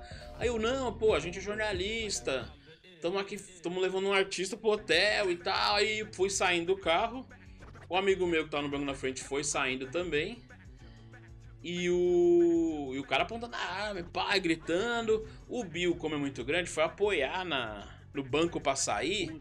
E o cara pensou que ele, sei lá, ia pegar alguma coisa. Ele engatilhou a arma pra atirar. O amigo meu começou a xingar ele de racista. O policial, e o policial ficou meio assim. Aí eu já tava com as revistas na mão, falando, ó, o cara aqui, pá. Aí começou a parar a gente na rua. Ô, Bill, tá precisando de alguma coisa? No carro, assim. E duas viaturas, né? Nosso carro todo aberto, a gente enquadrado e tal. Aí os caras falaram assim, pô, viu que tava alguma coisa diferente, né? Aí fui falar pro Bill, não, não quis ser racista, o Bill não quis falar com eles. Eu comecei a falar com o cara ali que tava o chefe meio da operação da polícia ali, falando, ó, a gente é jornalista, foi levando o artista no hotel, ele aqui na capa e tal. E ele viu que tinha feito alguma merda. E aí ele ficou, não, mas não sei o que. Aí ele pegou e falou, me dá seu documento. Só que eu, eu não tinha documento atualizado daquele carro, né? Aí eu dei os documentos e falei, é, você não tá com o documento e tal. Mas fala lá pro seu amigo. eh, não, você não tá com o documento, mas fala pro seu amigo que a gente não é racista, não sei o quê. Eu falei, não, não vou falar medo. nada, fala você. e o Bill, não, não vou falar com vocês mais, ficava meio assim, olhando pra cima e tal. Caralho. E, a- e, tipo, começando a aglomerar a gente, um pouco, assim, né? Aí eu falei, então tá bom, leva, leva meu carro e a gente processa vocês por racismo, a gente vai ver o que vai acontecer, e eu chamo a corregedoria, ele o quê? Chamar a corregedoria? Deixa que eu chamo. Aí ele mesmo ligou pra corregedoria, passou três minutos, porque a corregedoria é ali do lado. Aham. Passou três minutos, parou três barcas preta e chamou os caras, os policial. E perguntou umas coisas pra ele, eu fiquei de meio de longe e tal. E aí os caras deram tipo uma bronca no policial e saíram fora. Aí o policial me chamou e falou, "Ô, não dá pra você falar lá que eu me Bill, que a gente não teve nada a ver com isso, a gente não queria Caralho. falar nisso, a gente pensou que vocês eram do PCC, blá blá blá. Aí eu, eu falei, eu não, fala lá vocês. Aí ele, não, então a gente vai embora. Entrou todo mundo na viatura e foi embora, todo mundo. Ficamos nós lá, assim, o carro todo aberto. Tipo, Caralho. vou levar, mas, mano, aquele dia o cara podia ter matado no Bill. De graça, né? engatilhado, tá ligado? Caralho. Então tinha merda. muitos enquadros, assim, várias matérias, eu, tipo, tô em muitos enquadros. Nossa, deve ter. Nossa, é louco, mano. Deve ser muito complicado, né? Porque você tinha que ir pro fluxo mesmo. Nem você falou, você ia lá pra bocada lá, trombava o Sabota lá, que ele trampava na época, e ia fazer a matéria. Não, e esse lugar era de boa. Porque quando você vai na, na bocada, na quebrada, tal, ali tudo bem, que aí você vai. Pra quem não tem medo e tal, pra quem mora- beleza, ah, tal, mano, ali tudo bem. O problema era na rua, era em São Paulo, nas ruas normal, porque, ah, marcava foto na galeria, vou te levar no metrô tal. Tá andando de carro, tomava enquadro. Nossa. Uma vez eu vi acho, o primeiro show da Flória Matos que a DJ trouxe, a gente foi ver o show dela. Aí na volta, voltando com a GB, parou uma viatura do lado. E a gente tava ouvindo um som, o cara falava alguma coisa engraçada. Aí a gente riu. Aí a polícia o quê? Enquadrou. Você estava rindo. Poxa, Enquadrou porque a gente tava rindo, deu não pode soco nem no. ser feliz mais. Deu soco no mano do KGB. Mano, era Caraca. isso, assim, tipo, tava fazendo foto, pum, enquadrado e queria arrancar alguma coisa, tá ligado? A gente tava, assim, tomando um enquadro direto, assim, direto, era meio bizarro, assim. E era um período que eu acredito que a polícia nem imaginava que um rapper era um artista. Tá ligado? Aquele negócio de tipo, ah, você é artista, você faz rap. Tipo, Não, é, muitas vezes eu mostrava, os caras mesmo assim cagavam, falavam, não. Tanto que eu tinha carteirinha de imprensa, Tô ligado. tá ligado? De MTB, você tirava o MTB de jornalista, então você tinha uma podia comprar uma carteirinha de imprensa, que é igual a carteirinha da polícia, que ela é preta, que tem um brasão de imprensa. Então eu andava só com aquela carteirinha. Em BH, em BH a gente encheu o saco do Retrato Radical, que era um tipo um racionagem lá, que tá um grupo mais antigo, que que chamou, levou a gente pra fazer umas matérias lá. E eu falei, a gente encheu o saco pra eles levar a gente numa festa. Aí levou a gente pra festa, cinco minutos de festa, uma festa no centro da cidade de BH. Entra a polícia com metralhadora dentro da festa. Todo mundo pro chão, pá, pá, pá, pá, pá, pá. Eu peguei a carteirinha que eu tinha de imprensa na hora que eu vi. Eu falei, não, eu sou imprensa, eu tô fazendo matéria. Então você vai pra fora. Fui pra fora. Já tava entrando o ratinho com a câmera Olha, do SBT, pá. E, no- e lá fora tinha um bus. Era uma balada, mano, de cabia 50 pessoas. Era uma casa, era um negócio muito pequeno. Tinha um busão. Eles fecharam a avenida e puseram um busão na porta, estavam prendendo as pessoas. Nossa. Na hora que entrou a polícia, os caras que tinham alguma coisa jogaram no chão. E o policial pegou do- do- justo do lado do mano que era evangélico e que levou a gente, falou: é seu. E pum, prendeu ele. Caralho. O outro mano que trabalhava comigo falou: Não, sou imprensa, cadê a carteirinha? Não tem? Pá! Vai Já- preso. ia, já levava preso Caralho. ou levava pra um canto. E me levaram lá pra fora e, mano, prendendo um monte de gente. Aí descobrimos que o chefe da operação era um tenente que tava candidato. Nossa. Então ele fez uma operação que era tipo. Pra se promover. É, estamos acabando com um grande ponto de tráfico. E não era, era só uma festa de rap Era com três festinha. moleques, assim. Caralho. E a gente tinha feito matéria na Rádio Favela, em BH. Mano, que é tipo Rio de Janeiro, no meio dos fuzil. Lá tá o crime mesmo. Lá ele não tinha batida policial nenhuma. Os caras são muito Mas sensacionalistas. depois tivemos que ir na delegacia dar 300 conto pra polícia pra soltar o mano. Caralho. Então acontecia muitas bizarrices assim. No Brasil inteiro. Teresina, uma vez a polícia também encheu o saco. Que Era, assim, era, era difícil de lidar, assim, porque muitas vezes o pessoal não tava ganhando dinheiro muito. E ainda tinha que passar por isso, sabe? Era, Era uma meio. parada que vocês estavam acreditando no, no começo. Vocês não sabiam onde ia chegar nada ali, né? É, tipo, tanto que eu perdi um monte de coisa. Falo do criolo, do sabotagem. Nossa. Tem gravação inédita do Sabotagem gravou na rádio que perdeu. Porque, tipo, achava que tava falando muito história. Você não sabe na hora que você tá fazendo, né? É muito Esse lance isso. histórico e tal, que ia ser um negócio. Mas, assim, tá todo mundo acreditando que a gente precisava galgar espaços, mostrar trabalho, né? Era um. Então era maior que a polícia. Isso. É, porque diferente do. A gente via um pouco o cenário lá de fora, a gente não tinha tanta informação, mas pelos DVDs, dá pra ver Jay-Z, essas coisas. Dá pra ter uma noçãozinha assim que, tipo, pô, a gente quer fazer show aqui também, a gente precisa movimentar a parada. Tanto é que você falou, né, das coleções de roupa da Rockefeller que ia vir pra cá, você fez umas matériazinhas. O lifestyle era muito forte aqui no Brasil, né, de, de roupa, visual, grafite, b-boy. Então era um movimento Não, e era um movimento forte que tava. E, é o que e é uma dessas coisas que a gente falou que acontece hoje. Hoje todo mundo se veste de hip hop. É sertanejo, é roqueiro. É. Se você olhar, tá todo mundo vestido do que na época era, era roupa de marginal, tá ligado? Pô, eu lembro quando Bombeta, eu... não sei o quê. Quando eu usei dureg pela primeira vez, mano, que era febre por causa do 50 Cent, Aham. e eu tinha, sei lá, uns 13 anos de idade mais ou menos, e o meu irmão, ele sempre foi um pouco mais pra frente, né? Ele sempre gostava de dureg, roupa larga, essas coisas, só que eu tinha um pouquinho de... Eu não vou me vestir assim ainda não, tá ligado? Eu ficava com vergonha de sair na rua.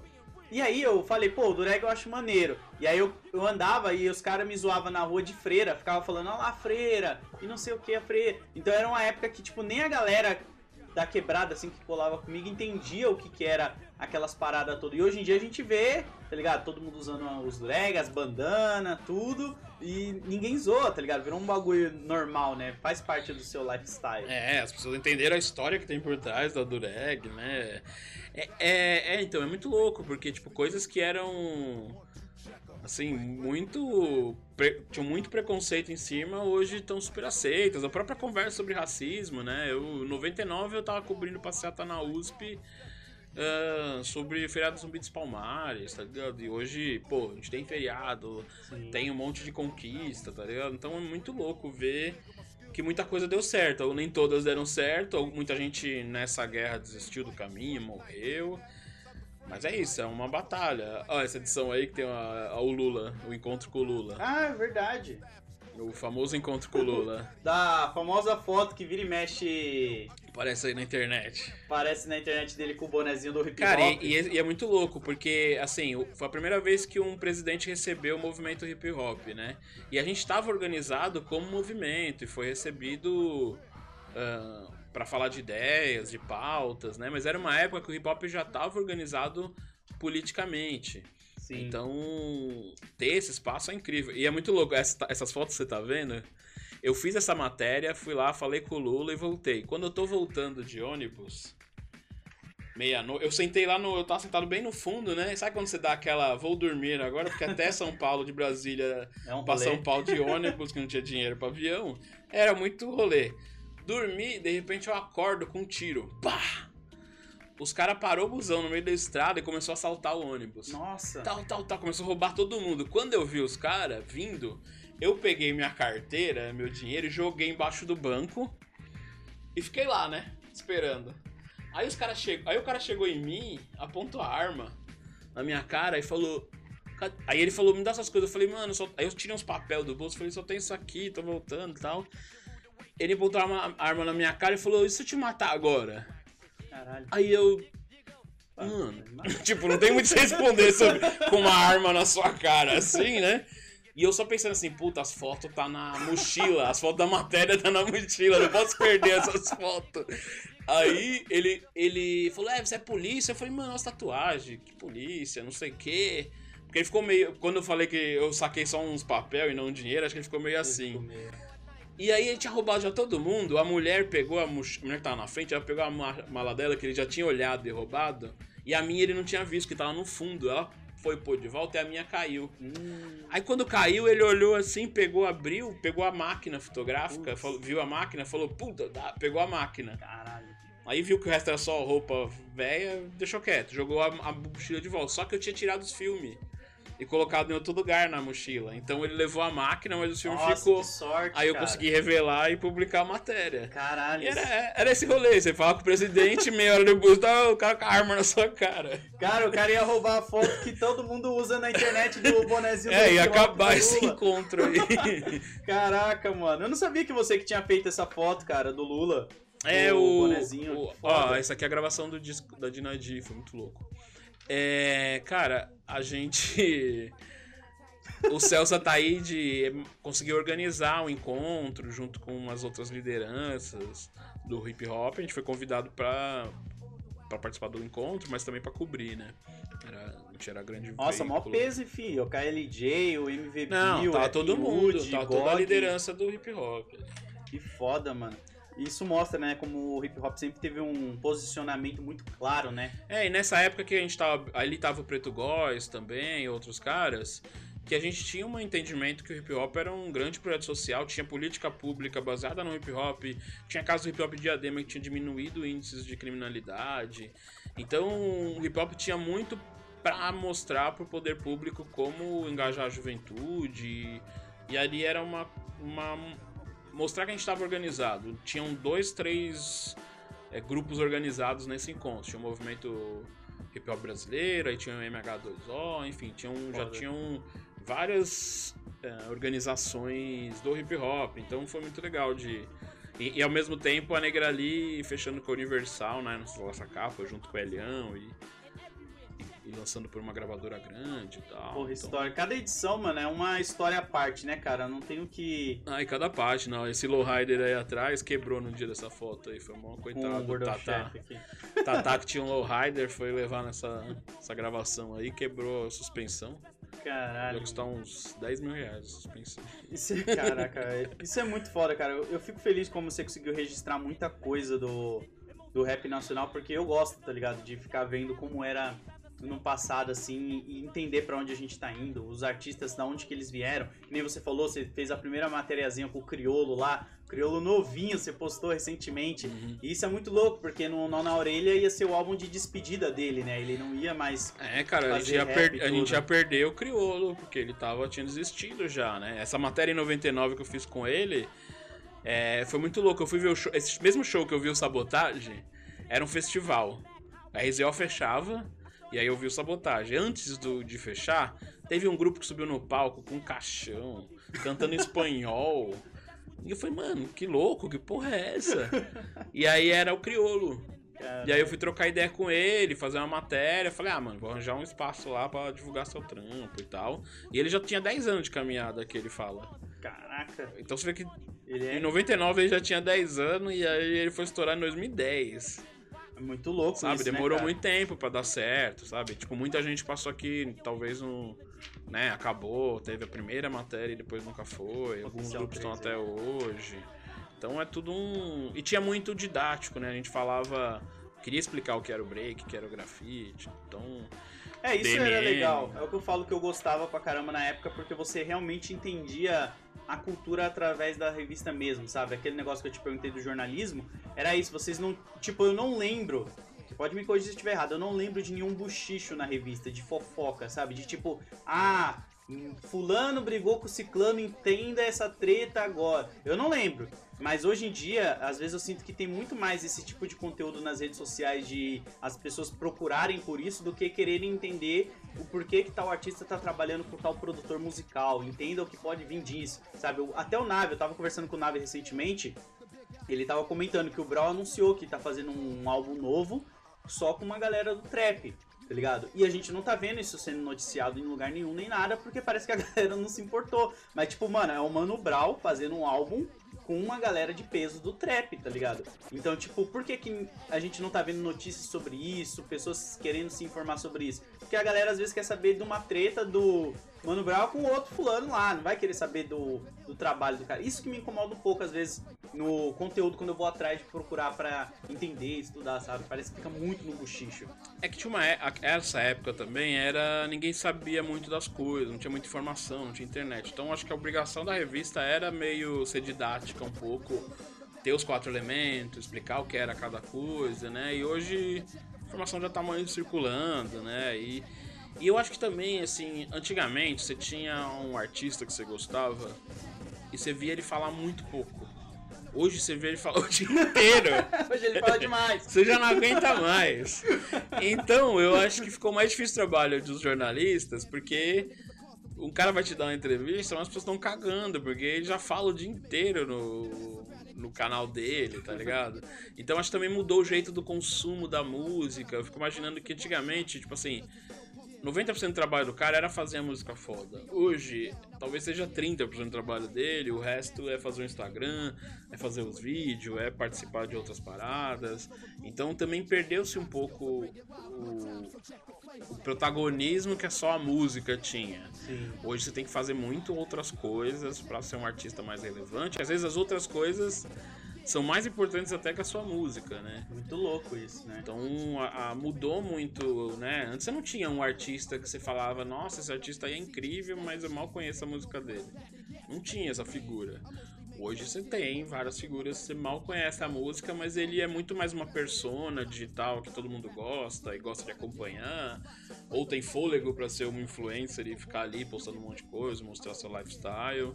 E às vezes outro artista que é muito bom de fazer música não tem paciência pra essa comunicação, né? Mas é muito isso também, né? Por causa da diferença de geração com a internet, que meio que todo mundo é um pouco obrigado a ser digital influenciador, né? Se você é um produtor musical que não tá fazendo stories mostrando o beat que você tá fazendo no momento, talvez a galera nem saiba que você tá fazendo um beat ali, que você, Sim. sabe, tá produzindo, enfim, é a mesma coisa com música. Eu vejo isso muito nos artistas que eu acompanho, Na sabe? verdade, acho que isso tá em qualquer profissão, né? Agora, se É. você é um pedreiro, você, Você precisa ter um canalzinho no YouTube. Se você é um dentista, aí se você é um Exatamente. advogado, se você é um... É, é. Qualquer profissão agora, você precisa ser um pouco influencer. E que não é pra todo mundo também, né?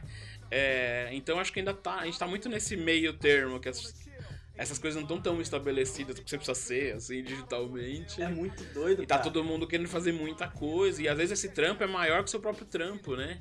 Então muita gente eu vejo quase se perde um pouco na hora do da sua presença digital e depois o que fez ela ter uma fama digital é o que ela menos tá fazendo agora. Nossa, isso é real, cara. Eu, eu penso muito sobre isso, sabe? Porque, tipo, eu cresci muito falando sobre quadrinhos e hip hop. E às vezes eu fico, tipo, mano, eu tenho que postar conteúdo sobre isso, porque senão, daqui a pouco eu não vou ter mais o que fez eu chegar até aqui, tá ligado? Vou ficar fazendo stories do quê?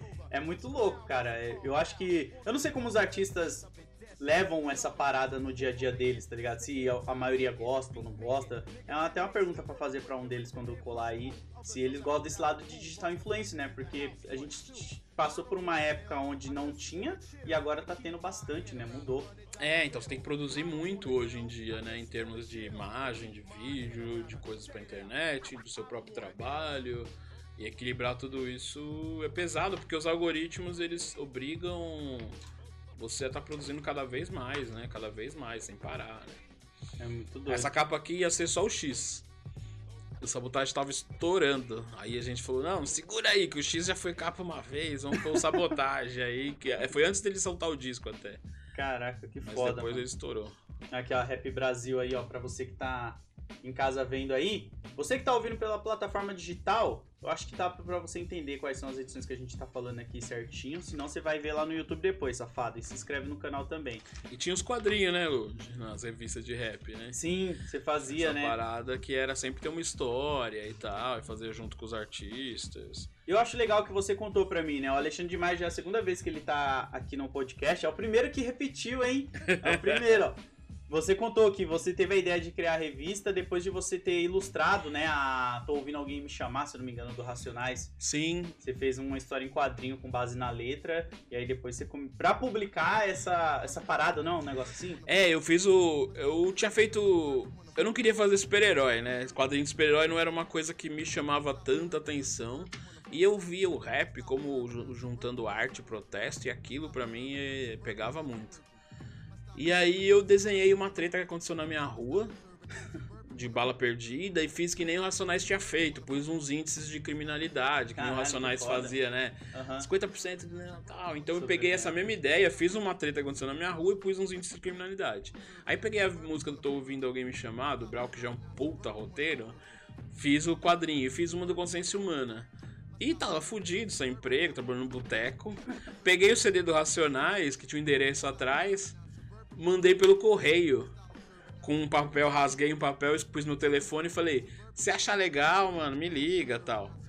E eu tô no boteco, tum, toco o telefone, é o S Blue. Caralho. Ô, mano, tô aqui com um bagulho que você me mandou, muito foda, cola aqui em casa. Falei, caralho, estourei. Eu tava com 19 anos, totalmente perdido, tinha saído da escola, tava no boteco.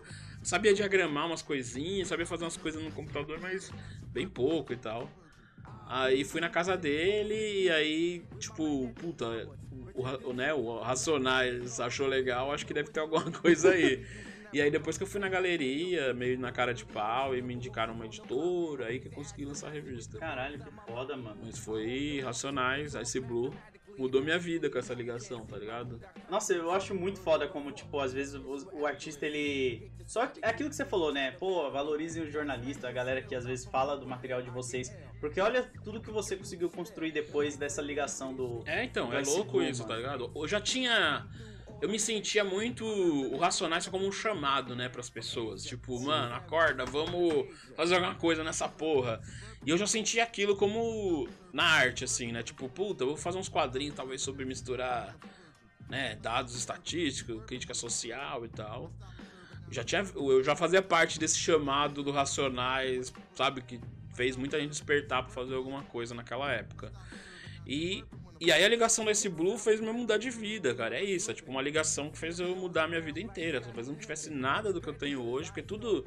Todas as outras coisas que eu tive vieram depois por causa dos quadrinhos ou desse rolê, né? Então, tipo, mano, mudou minha vida, é isso. Já falei outro dia pra esse Blue, mandei uns tweets aí pra ele, umas mensagens.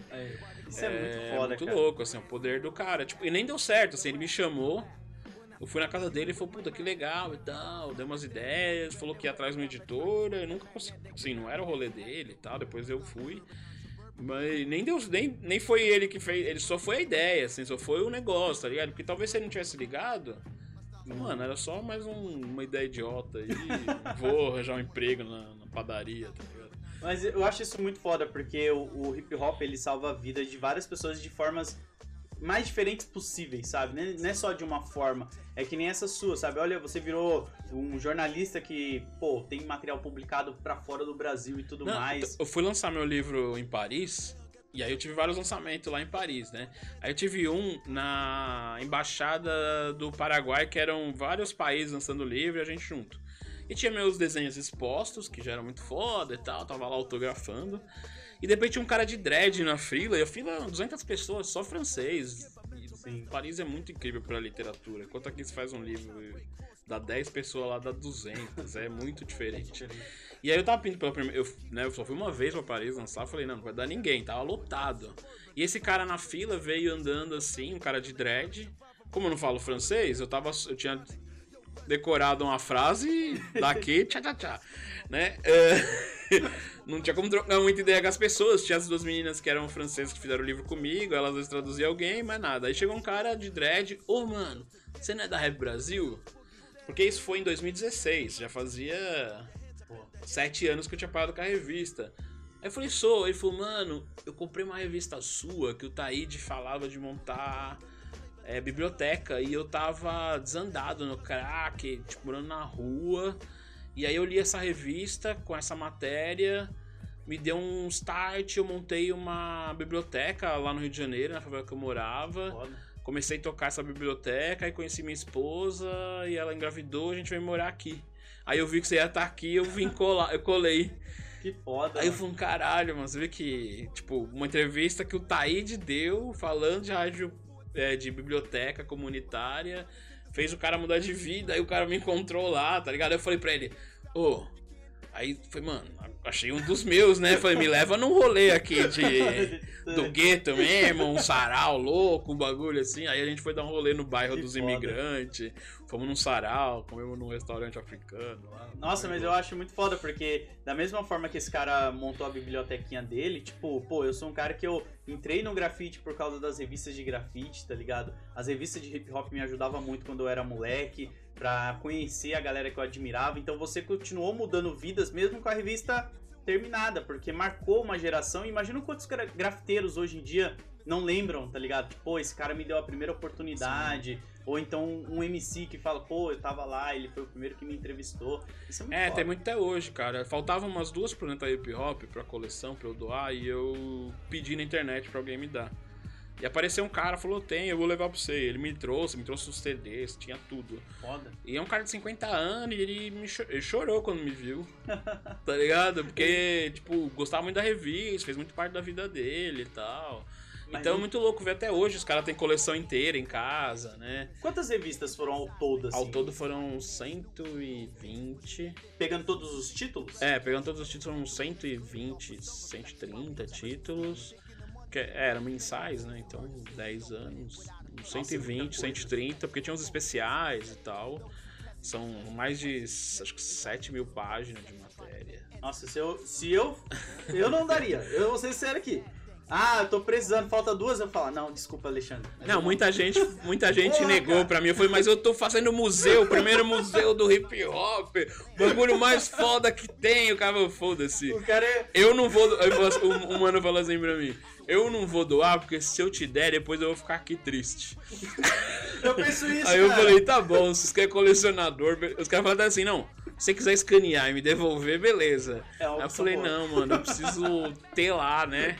Pô, porque eu fico pensando, mano, eu ia estar correndo atrás de autógrafo, tá ligado? Pra- Porque a gente que coleciona quadrinho tem muito essa mania. Eu ia falar, mano, tô com essa edição aqui, aí, Taíde, assina aqui pra mim, tá ligado? DJ, você também, tá ligado? Eu ia ficar correndo atrás de... Em cada edição, as de grafite é a mesma coisa. Eu ia procurar a primeira que tem o Marconi, tá ligado? Que eu considero o Marconi o nosso Mr. Cartoon do Brasil, tá ligado? Total, total. Ele é o nosso Ó, a primeira, ta- acho que a primeira ou segunda tatu dele, ele testou no meu braço. Aí, ó, pô, esse cara, mano, é o Snoop Dogg, ele fala isso no documentário dele da Netflix, é lei, é lei lá do do Mr. Cartoon que conta a Sim. história dos dois caras ali, né? Ele fala, tipo, você só é um rapper quando tem uma tatuagem do Mr. Cartoon. Então, e ele tatuou todo mundo, né? E aí o Marconi era a mesma Marconi é coisa quando era cara. moleque, mano. Eu ficava É, vendo D- ele, eu ficava... D2. "Caralho, MC, M- da, o MV Bill, o D2, o D2 que falou. É, tanto que ele, ele, ele era editor da revista de grafite junto comigo, nos primeiros Ah. números. E depois ele largou, veio o Binho, porque ele foi se dedicar à tatuagem.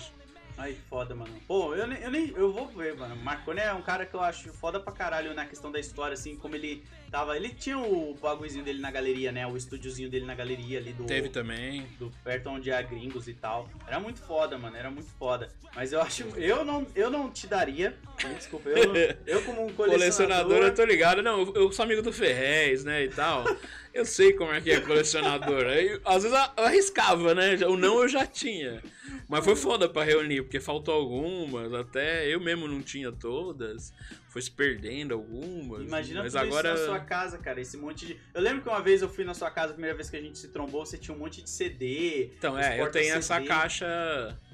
Tem uma caixa com umas 10 mil fotos ali, que nem eu sei tudo que tem ali, tá ligado? Nossa, Aí eu tô organizando pra doar de uma forma mais organizada, porque a tiazinha que trampa lá, ela não merece abrir esses CDs, DVDs, e com um monte de pasta sem nome, com Nossa, as pessoas que ela nem vai imaginar E hoje em dia é. os computadores nem tem leitor de CD e DVD, Não, né? eu tô, eu tô lá no Mercado Livre, leitor de CD USB, porque eu tenho três computadores em casa, nenhum tem, tem Cara, entrada de CD, E mas... você tá com uma parada muito importante da história, assim, cara, guardar tanto no movimento do grafite como o próprio rap, assim, dos artistas começaram, os produtores. Não, que nem você falou do Rio de Janeiro. Eu tava lá no Rio, na Lapa, que o Marechal fazia as festas. As primeiras festas de. Que tinha algum tipo de batalha de rima, porque era muito incipiente. Não existia batalha de rima ainda, mas eles, eles abriam o show do Taíde, fazendo um freestylinho e tal. Mas ainda era uma coisa muito começando. E eu fui agora na Batalha da Aldeia de 5 anos, há uns meses atrás Sim. que tava dando prêmio, e o Marechal tava lá sendo homenageado, né? E tava dando prêmio de 60 mil reais pro primeiro ganhador. Era, era comercial da Havaianas com Rapadura, né? Surreal, tipo, mano, muito louco onde chegou, né? Tipo, uma batalha, batalha de rima virou um negócio muito foda e ainda o pessoal nem descobriu. Porque algumas pessoas estavam nesse evento de 5 anos, tinha uma produção maior, que nunca tinham ido na batalha de rima. E todo mundo ficou chocado com a vibe do evento. Como que é? Como que é, mano? Que é, que é um bagulho especial, né? Eu vi o vídeo só, que eles tem. montaram um ta- meio que um tatame, né? Um ringue. É, eles montam um assim. ringue, mas todo o lance de. da empolgação do público pela apresentação é, um, é uma coisa É especial. Não foda. tem uma essa energia quase nenhum evento. Pode ser o maior show de música. Não é, não é a mesma energia do que esses eventos que o pessoal nem descobriu ainda, tá ligado? Tipo. Por que, que não tá na televisão um bagulho desse? que é Passando, né? super, mano, engajante.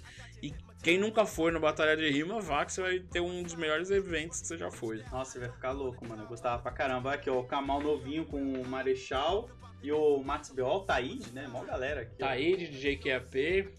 Inclusive JQAP e Jamaica, fica aqui um apelo para entrarem nas redes deles e fazerem ali doações. Os dois estão, o DJ Jamaica e o QAP, que são dois ícones do hip hop, estão enfrentando uma batalha contra o câncer É, e estão precisando de doação porque o governo Bolsonaro aí parou com alguns remédios, eles estão tendo que comprar. Então, quem for do hip hop puder ajudar esses dois ícones, DJ Jamaica e DJ QAP, é só procurar aí nas redes que vocês acham. E tem os canais pra ajudar, né, ajudar eles aí nessa batalha.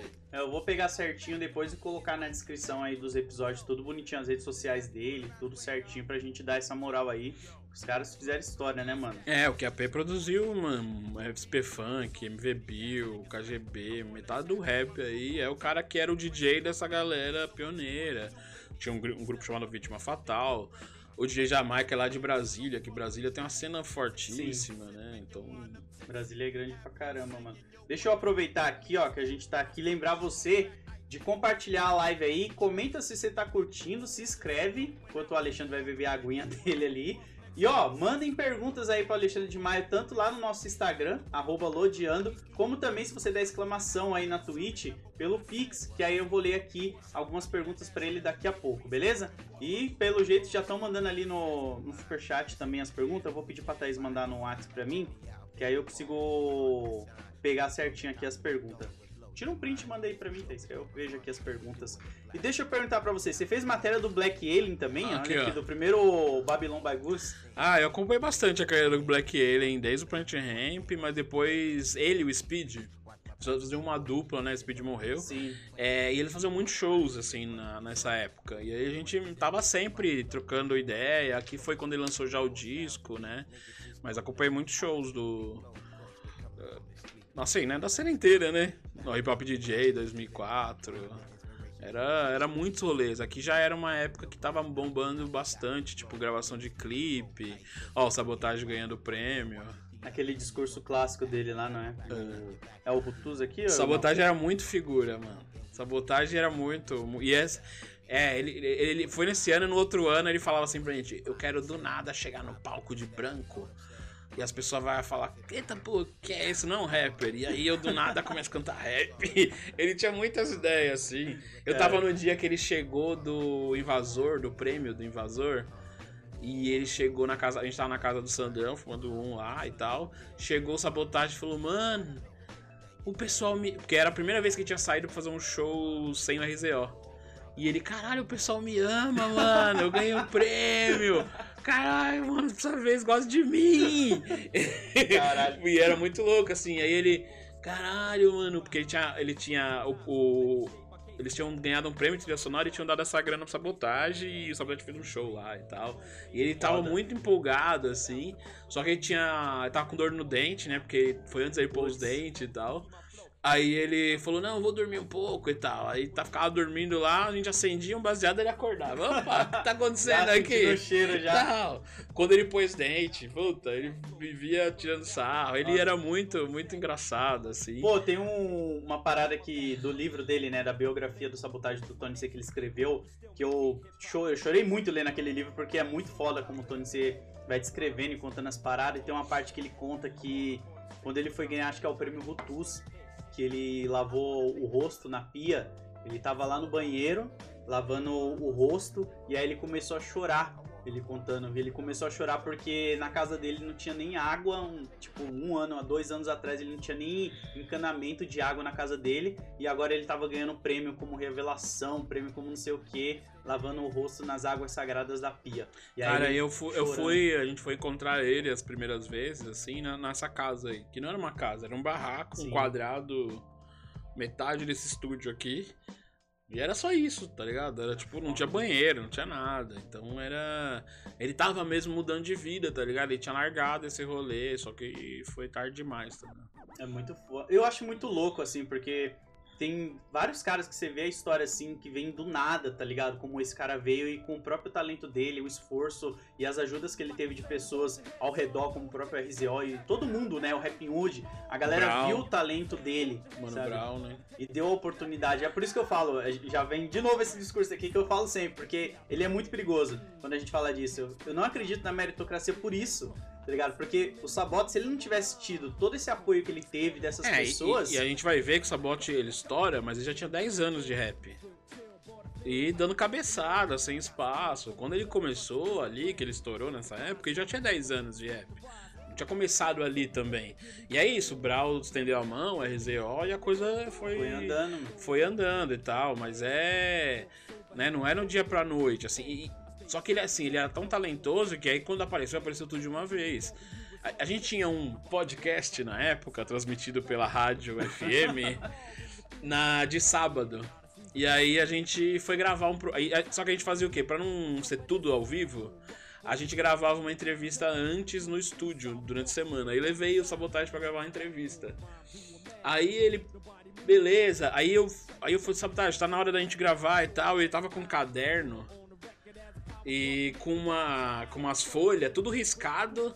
E ele escrevendo, reescrevendo os diálogos do Carandiru. Nossa. E ele falou, aí, mano, tô reescrevendo os diálogos e tal pros caras. E ele riscava todas as frases, assim. Olha isso. E aí escrevia, aí ele falava, mano, olha aqui. Aí ele mostrou uma letra, começou a cantar pra mim, uma letra de amor que ele tava fazendo pro Maurício Manieri. Que ele ia vender a letra. E ele falando, ele chamava o Brau de tubarão. Aí ele falava, o tubarão lá quer comprar uma letra minha tal. E foi muito triste, porque assim, a- tinha uma gravadora grande na época que tava começando a dar grana pros rappers mesmo gravar disco. Era, era uma grana que não existia até aquele momento. Então tinham dado 50 mil pro GOG gravar o próximo disco. E iam dar acho que 70 mil pro Sabotagem. Porque o Sabotagem gravou o disco, o Racionais bancou o disco, o disco foi pra loja e foi recolhido por uma treta de distribuição. Ah, Então o disco Sabotagem nunca o Sabotagem viu dinheiro daquele disco. O disco saiu, sumiu e o show na Caralho. época era 300 reais. Então não, não ganhava grana. Ele ganhou a grana nesse prêmio. E aí ele tava me abraçando e falou, mano. Tipo, quase chorando, assim, falou, mano, vou ver dinheiro dessa porra. Pro meu próximo disco, os caras vão me dar 80 mil, tá ligado? E passou, sei lá, três dias ele morreu, tá ligado? Nossa, é muito triste, Era, cara. foi muito triste, porque era, era isso, ele escrevia roteiro, ele escrevia música romântica, ele escrevia rap, aí ele apresentava bem pra TV, aí ele tava ali, ele no Carandiru, ele que fez. Os ensaios, né, com ele que lá. dirigiu o É, o Caio Caio Blá e tal, falava cenas, então era um cara muito. Assim, muito. Muito talentoso mesmo, assim. E Pô, uma e pena. talento como esse tem vários na periferia, né? Só basta a oportunidade dessas pessoas terem chance e um pouco de oportunidade, tá ligado? Pra É. demonstrar, porque olha É o tanto que criolo. esse cara... É, a mesma coisa É a o gente viu criolo. depois com... Outro dia o cara me perguntou assim: ah, se os rappers daquela época tivessem a internet, como é que seria? Eu falei: eu- o melhor exemplo pra mim é o Mano Brown. Deram um podcast pra ele, o que, que ele fez? É o maior podcast do Brasil, mais ouvido do que a Folha, que É. qualquer outro, tá ligado?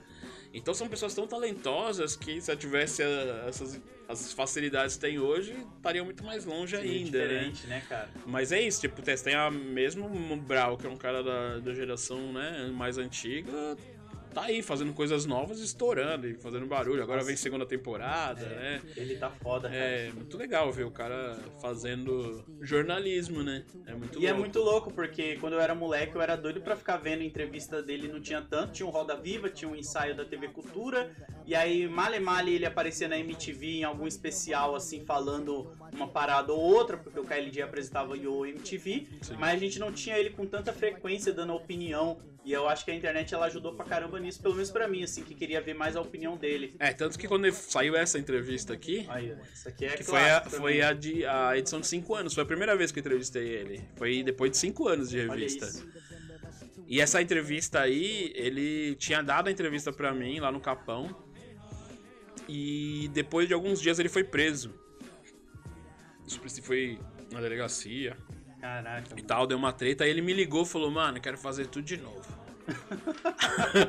foi umas 3 horas de entrevista. Aí a gente colou e fez tudo de novo a entrevista. Foi uma entrevista forte, tem umas 16 páginas aí, porque eu demorei muito pra entrevistar ele, então não, muito foda, tinha cara. muita ideia aí e tal.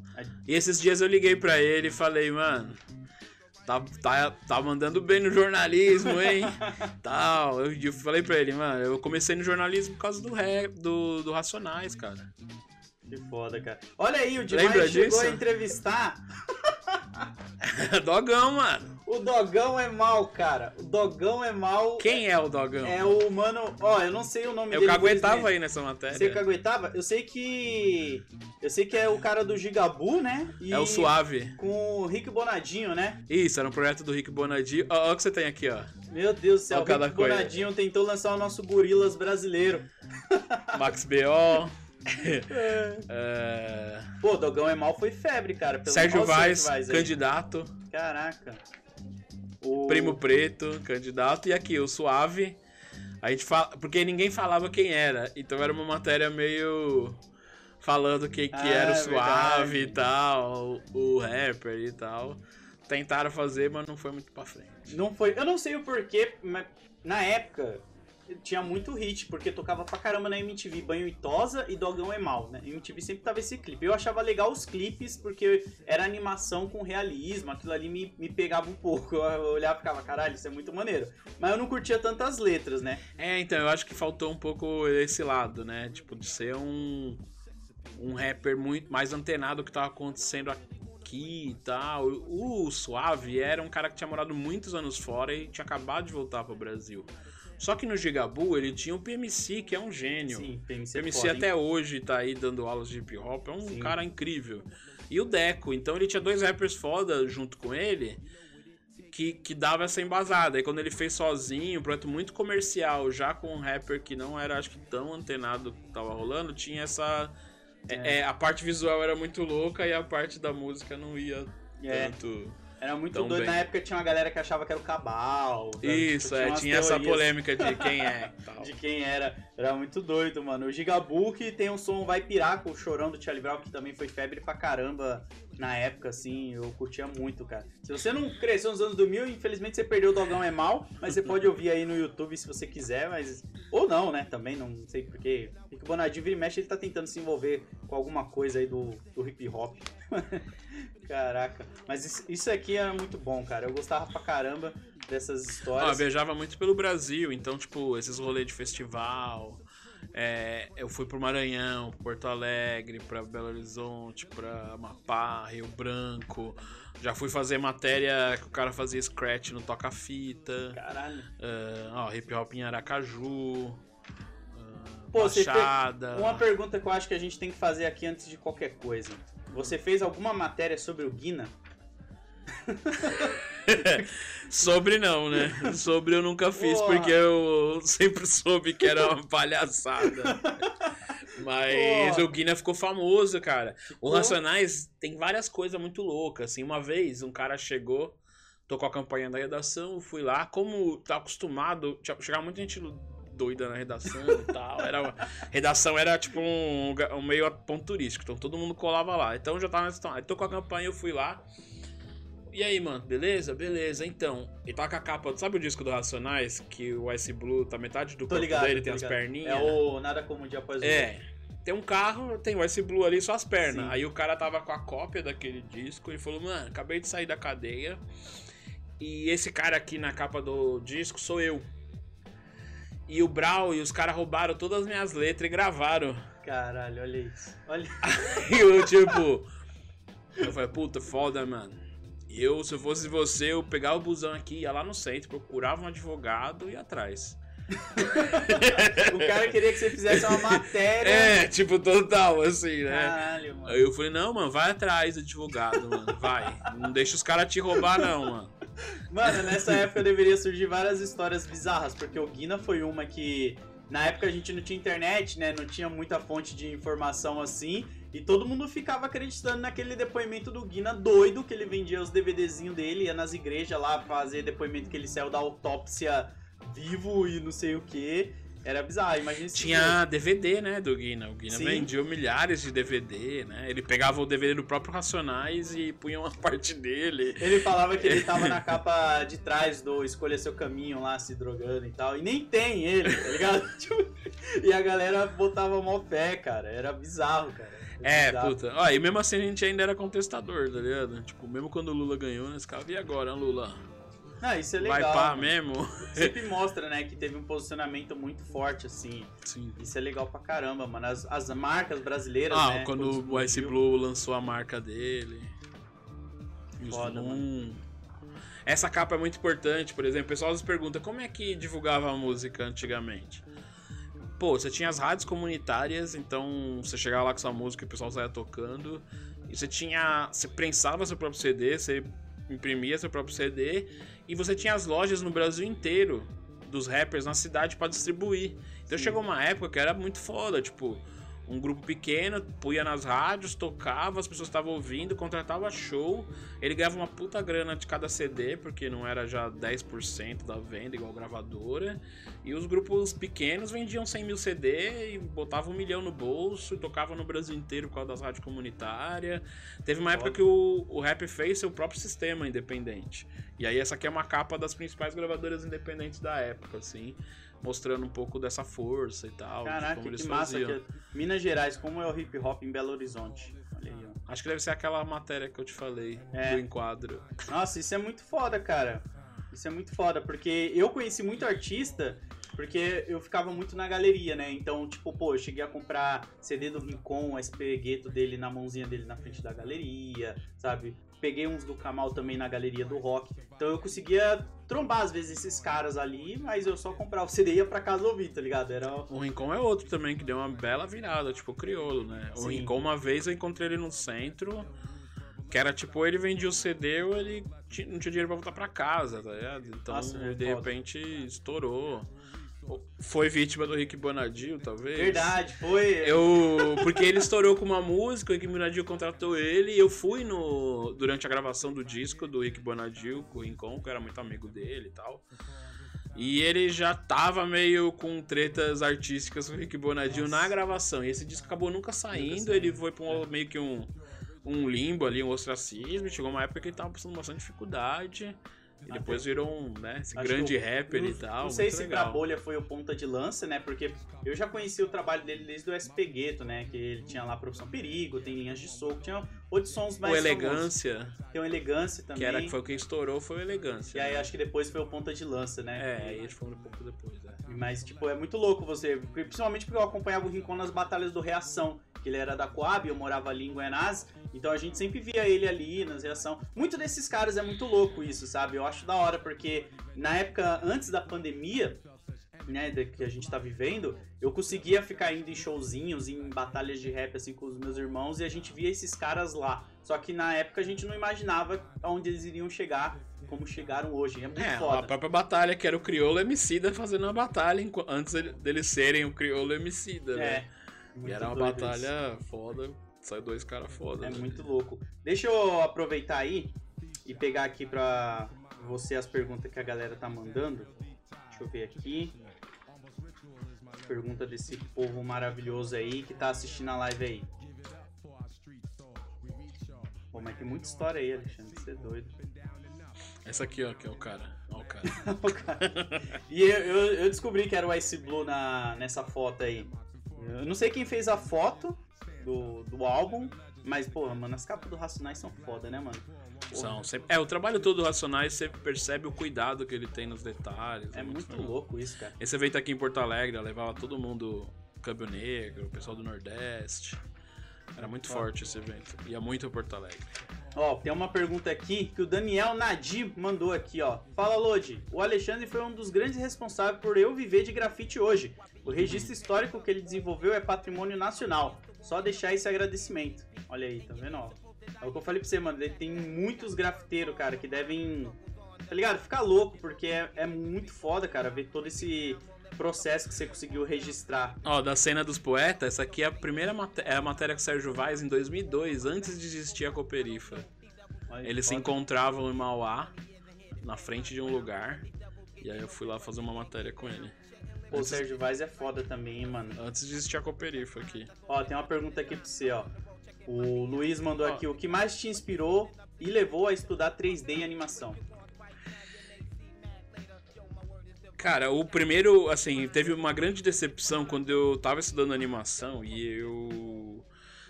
e eu vi o Toy Story 1. que eu- aí eu desisti. Eu falei, não dá, mano. Os caras tá muito avançado, deixa quieto, eu vou ficar no desenho só. Deixa a animação pra lá. Que eu gostava de animação. Mas aí saiu Toy Story e, tipo, virou um. Era um negócio muito, muito técnico, né? Um pouco artístico a animação.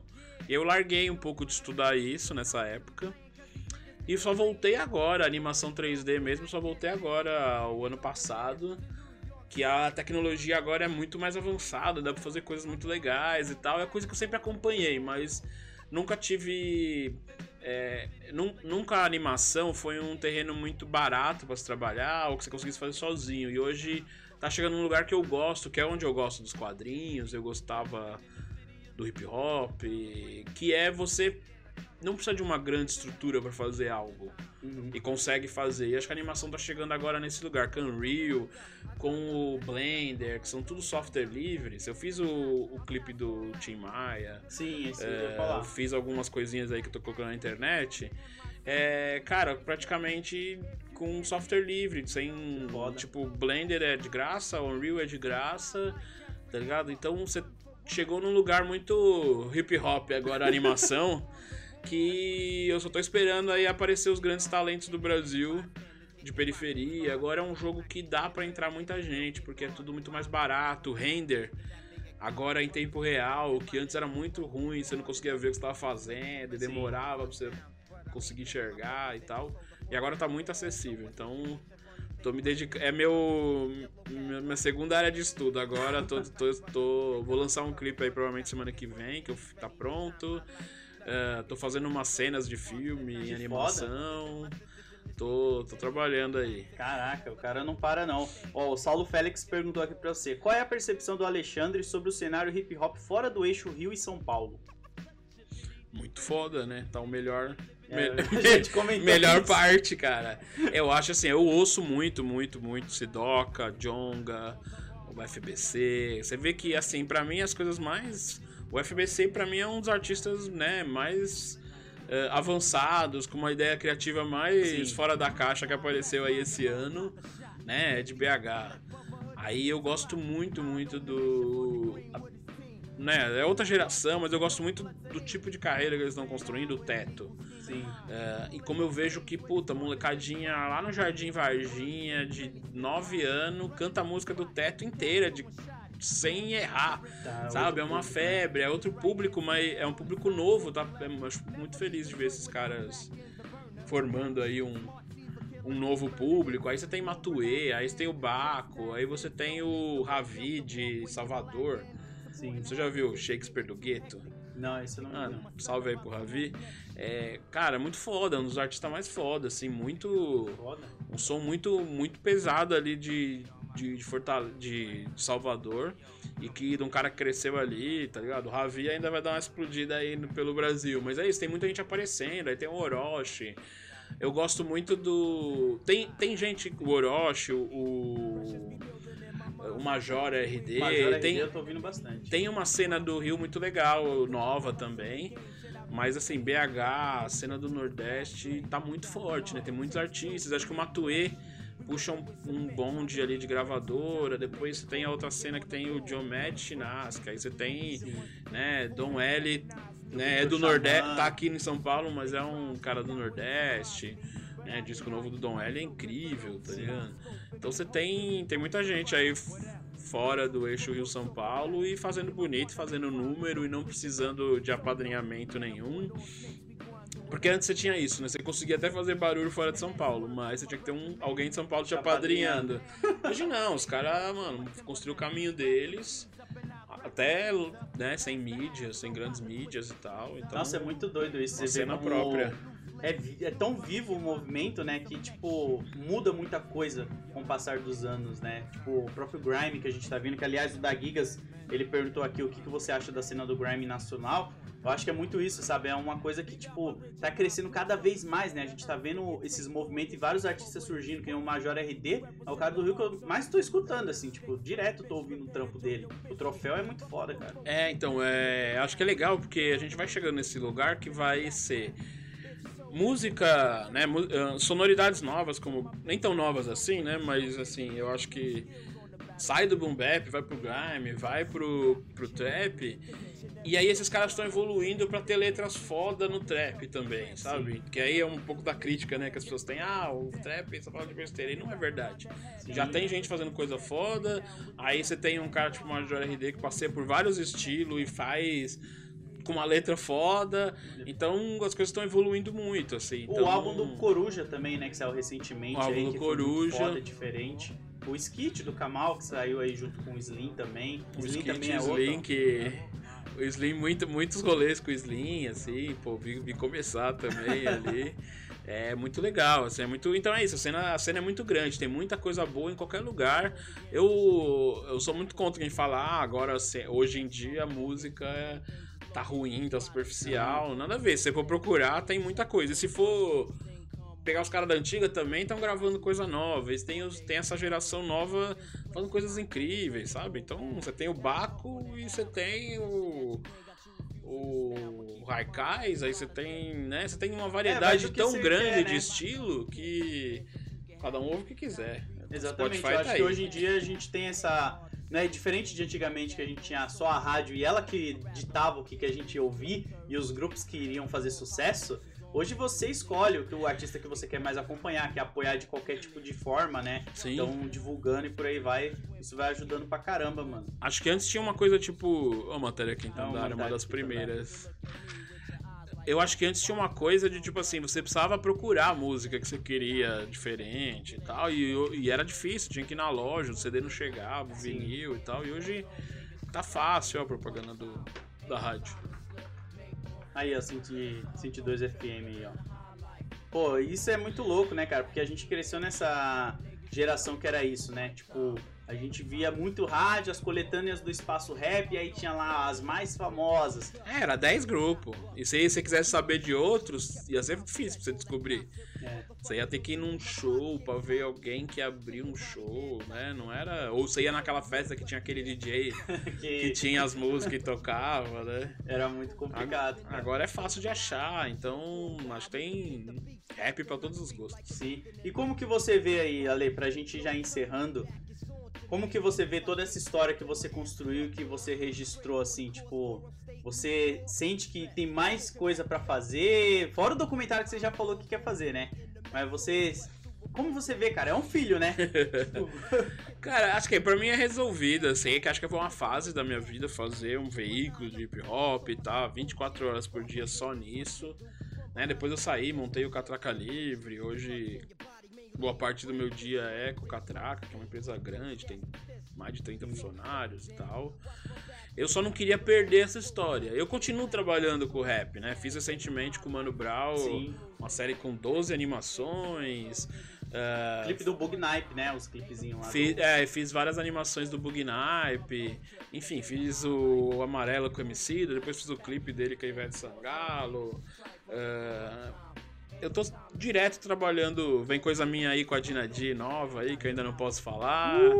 É, tem, tem alguns artistas que eu tô trocando ideia sobre clipes de animação, então eu continuo na música, fazendo coisas com o hip hop, mas não me vejo mais tocando um veículo de hip hop, assim, na raça e só me dedicando a isso, porque acabo fazendo outras coisas hoje. Então, pra mim, era esse filho que eu precisava que essa história não se perdesse, porque ela não é minha. Essa história mais, muito mais é das pessoas que eu né, registrei e tal, e que são super importantes, que ajudaram a mudar o Brasil. Tá falando do movimento hip hop, que ajudou a eleger um presidente, que elegeu, ele ajudou a colocar a pauta do racismo né, em discussão, Sim. que mudou a vida de milhares e milhares de jovens, sabe? Então eu, eu só não queria que essa história se perdesse. Isso tá rolando, ainda mais agora com o lance do museu.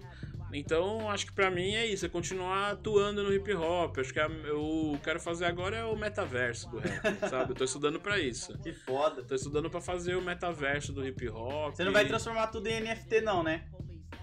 Não, não. NFT é outro rolê. Não... é- é- NFT. é- NFT é engraçado, né? Tipo, virou até um meme o barato antes de começar. Já virou meme. É que o pessoal é muito empolgado, né? NFT o pessoal é tipo coach. Sim. Aí irrita antes de começar. Você nem começou, já tá Você irritado. viu que o Snoopy quer tra- transformar a Death Row em uma empresa de NFT lá. Ele tava com uns papos loucos, assim. É, eu queria vender coisas. Eu acho assim, essas tecnologias.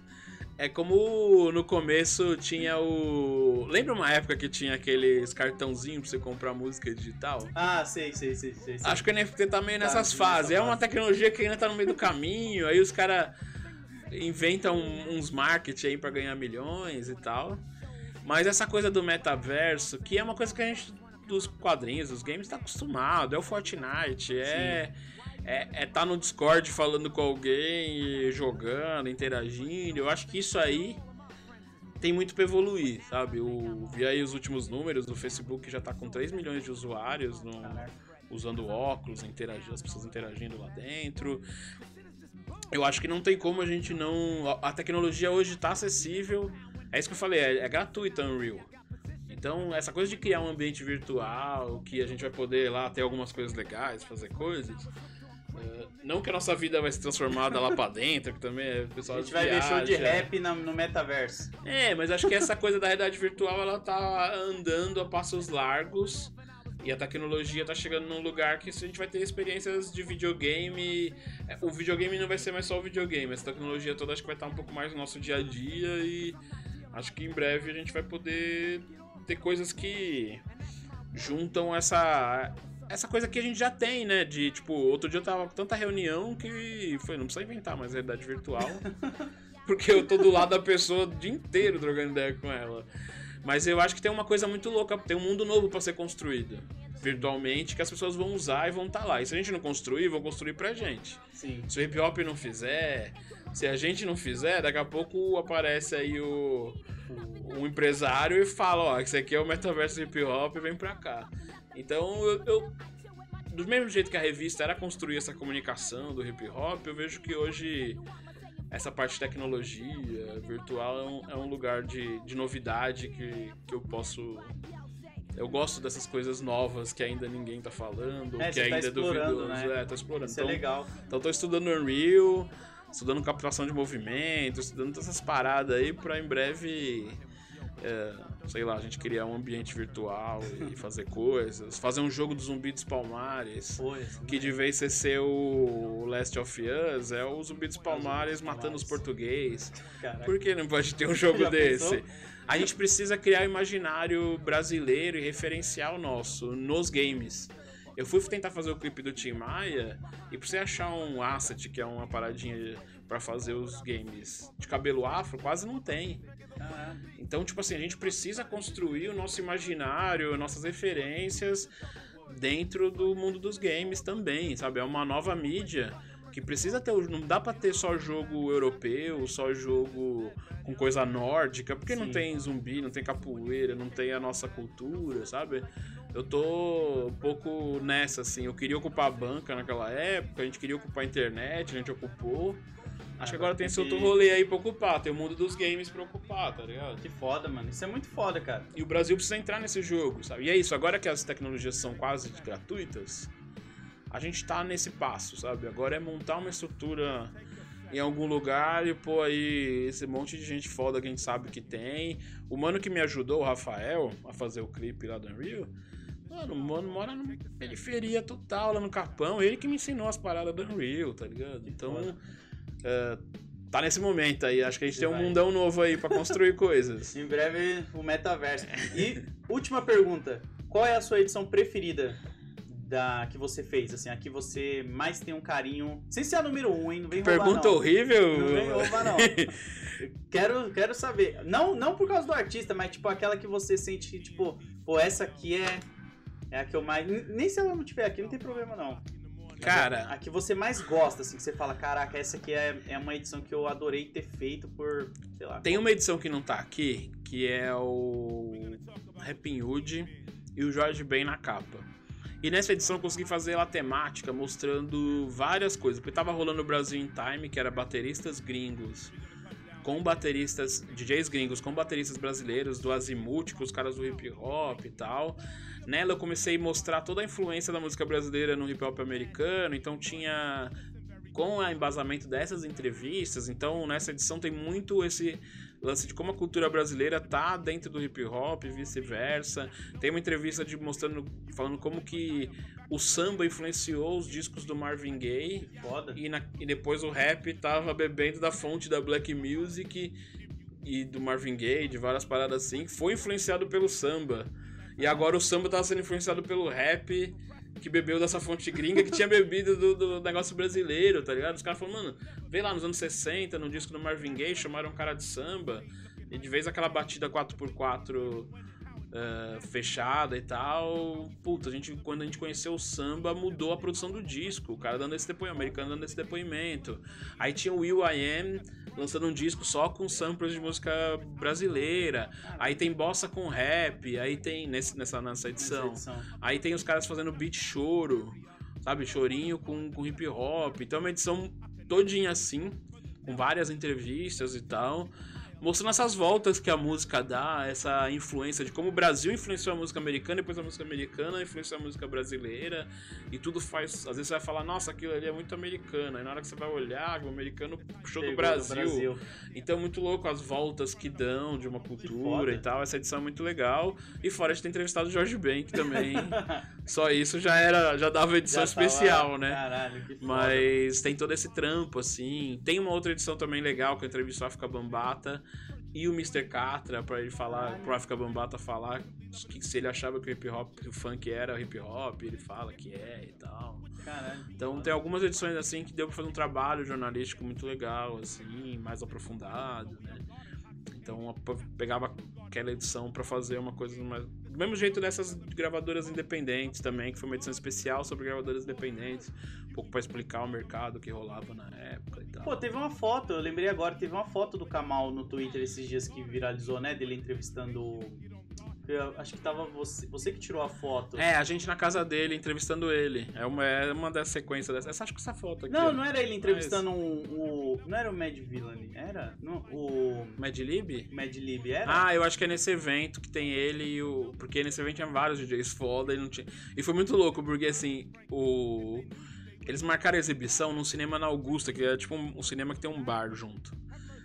E não foi e não avisaram pra ninguém. Então, de repente a gente chegou lá pra fazer a matéria. Era a gente, o DJ Babu, os caras do. Todos os artistas ali, só a gente, assim, suave. E era os maiores DJ da, do momento do hip hop na época. Eram uns DJ muito. Então o Cia, o, os Kamal, o pessoal do Brasil. Tava chocado, porque eles estavam ali e não tinha segurança, não tinha nada, só tinha gente no cinema à tarde, assim. Foi muito bom, muito bom, assim. né? Teve muitas passagens de gringos por aqui. Não, o Big El ele já veio pra cá pro Brasil, mas. O Tanclan, quando o Tanclan Nossa. veio, eu tava naquele show. Foi o show que eu olhava pro lado assim, ó. E todos os rapper gangsta que eu conhecia, pá, tá todo mundo chorando. todo mundo chorando. Todo mundo lá, meu. Chorando, literalmente. Teve guerra de água, o público invadiu. Foi um caos Caralho, esse show, né? Foi- e Veio todos? Veio todos? Não, veio só o Raycon e mais um cara, eu acho. Foi só o Raycon. Eles iam vir pro Brasil em 2020, se eu não É, então, agora que eu vim, vem a pandemia. É, e eu tinha feito o fly junto com o. Audi. Eu e o Wagner, a gente fez o fly oficial e tudo. O Reese aprovou, postou no Instagram. Não, eu falei, mano, nunca vai acontecer, né? Porque Ah. na época a gente precisava que vinha todo mundo. Aí veio só o Raycon. Mesmo assim foi foda, porque na época era começo, então só de pôr o Tanclan no Lambi Lambi já deu 50 mil Eu vi pessoas. um do Diza também no Vale do Anhangabaú. que Tava. Isso, depois veio o Di, mas todo mundo junto, talvez não veremos. É, vai ser até difícil, né?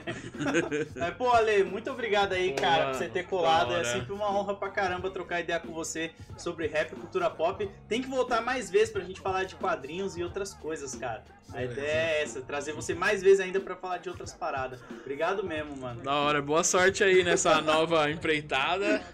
É, tá muito legal aqui o espaço e acho que você traz um tipo de convidado, um tipo de papo diferente. É muito, muito louco ver. Conta, conta com o meu like e minha inscrição aí, porque hip hop rap é, tá, tá ali comigo, né? Eu, eu gosto muito do seu trampo e, e acho que é, você tá fazendo um trampo jornalístico. Você falou um pouco, perguntaram sobre mídia. E eu falei isso lá na Gringos e aqui também, cara. Vocês estão fazendo esse novo jornalismo de hoje em dia. Porque vocês estão registrando a história de muita gente, entrevistando, né? O jornalismo mais de entrevista. Era um pouco que eu fazia na revista até também, de entrevistar as pessoas.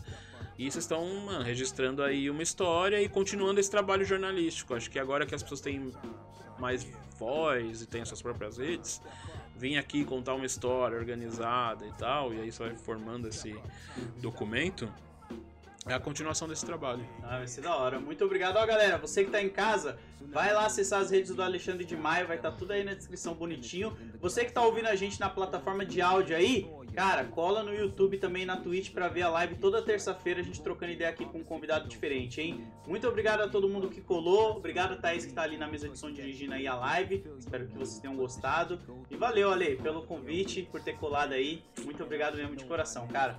Falou, galera! Gets me over somehow from selling krills in the streets to making fat beats. You fucking with cheats to make your ends meet. The wrong move spells defeat, so wisdom is shown. The things I see versus the knowledge known.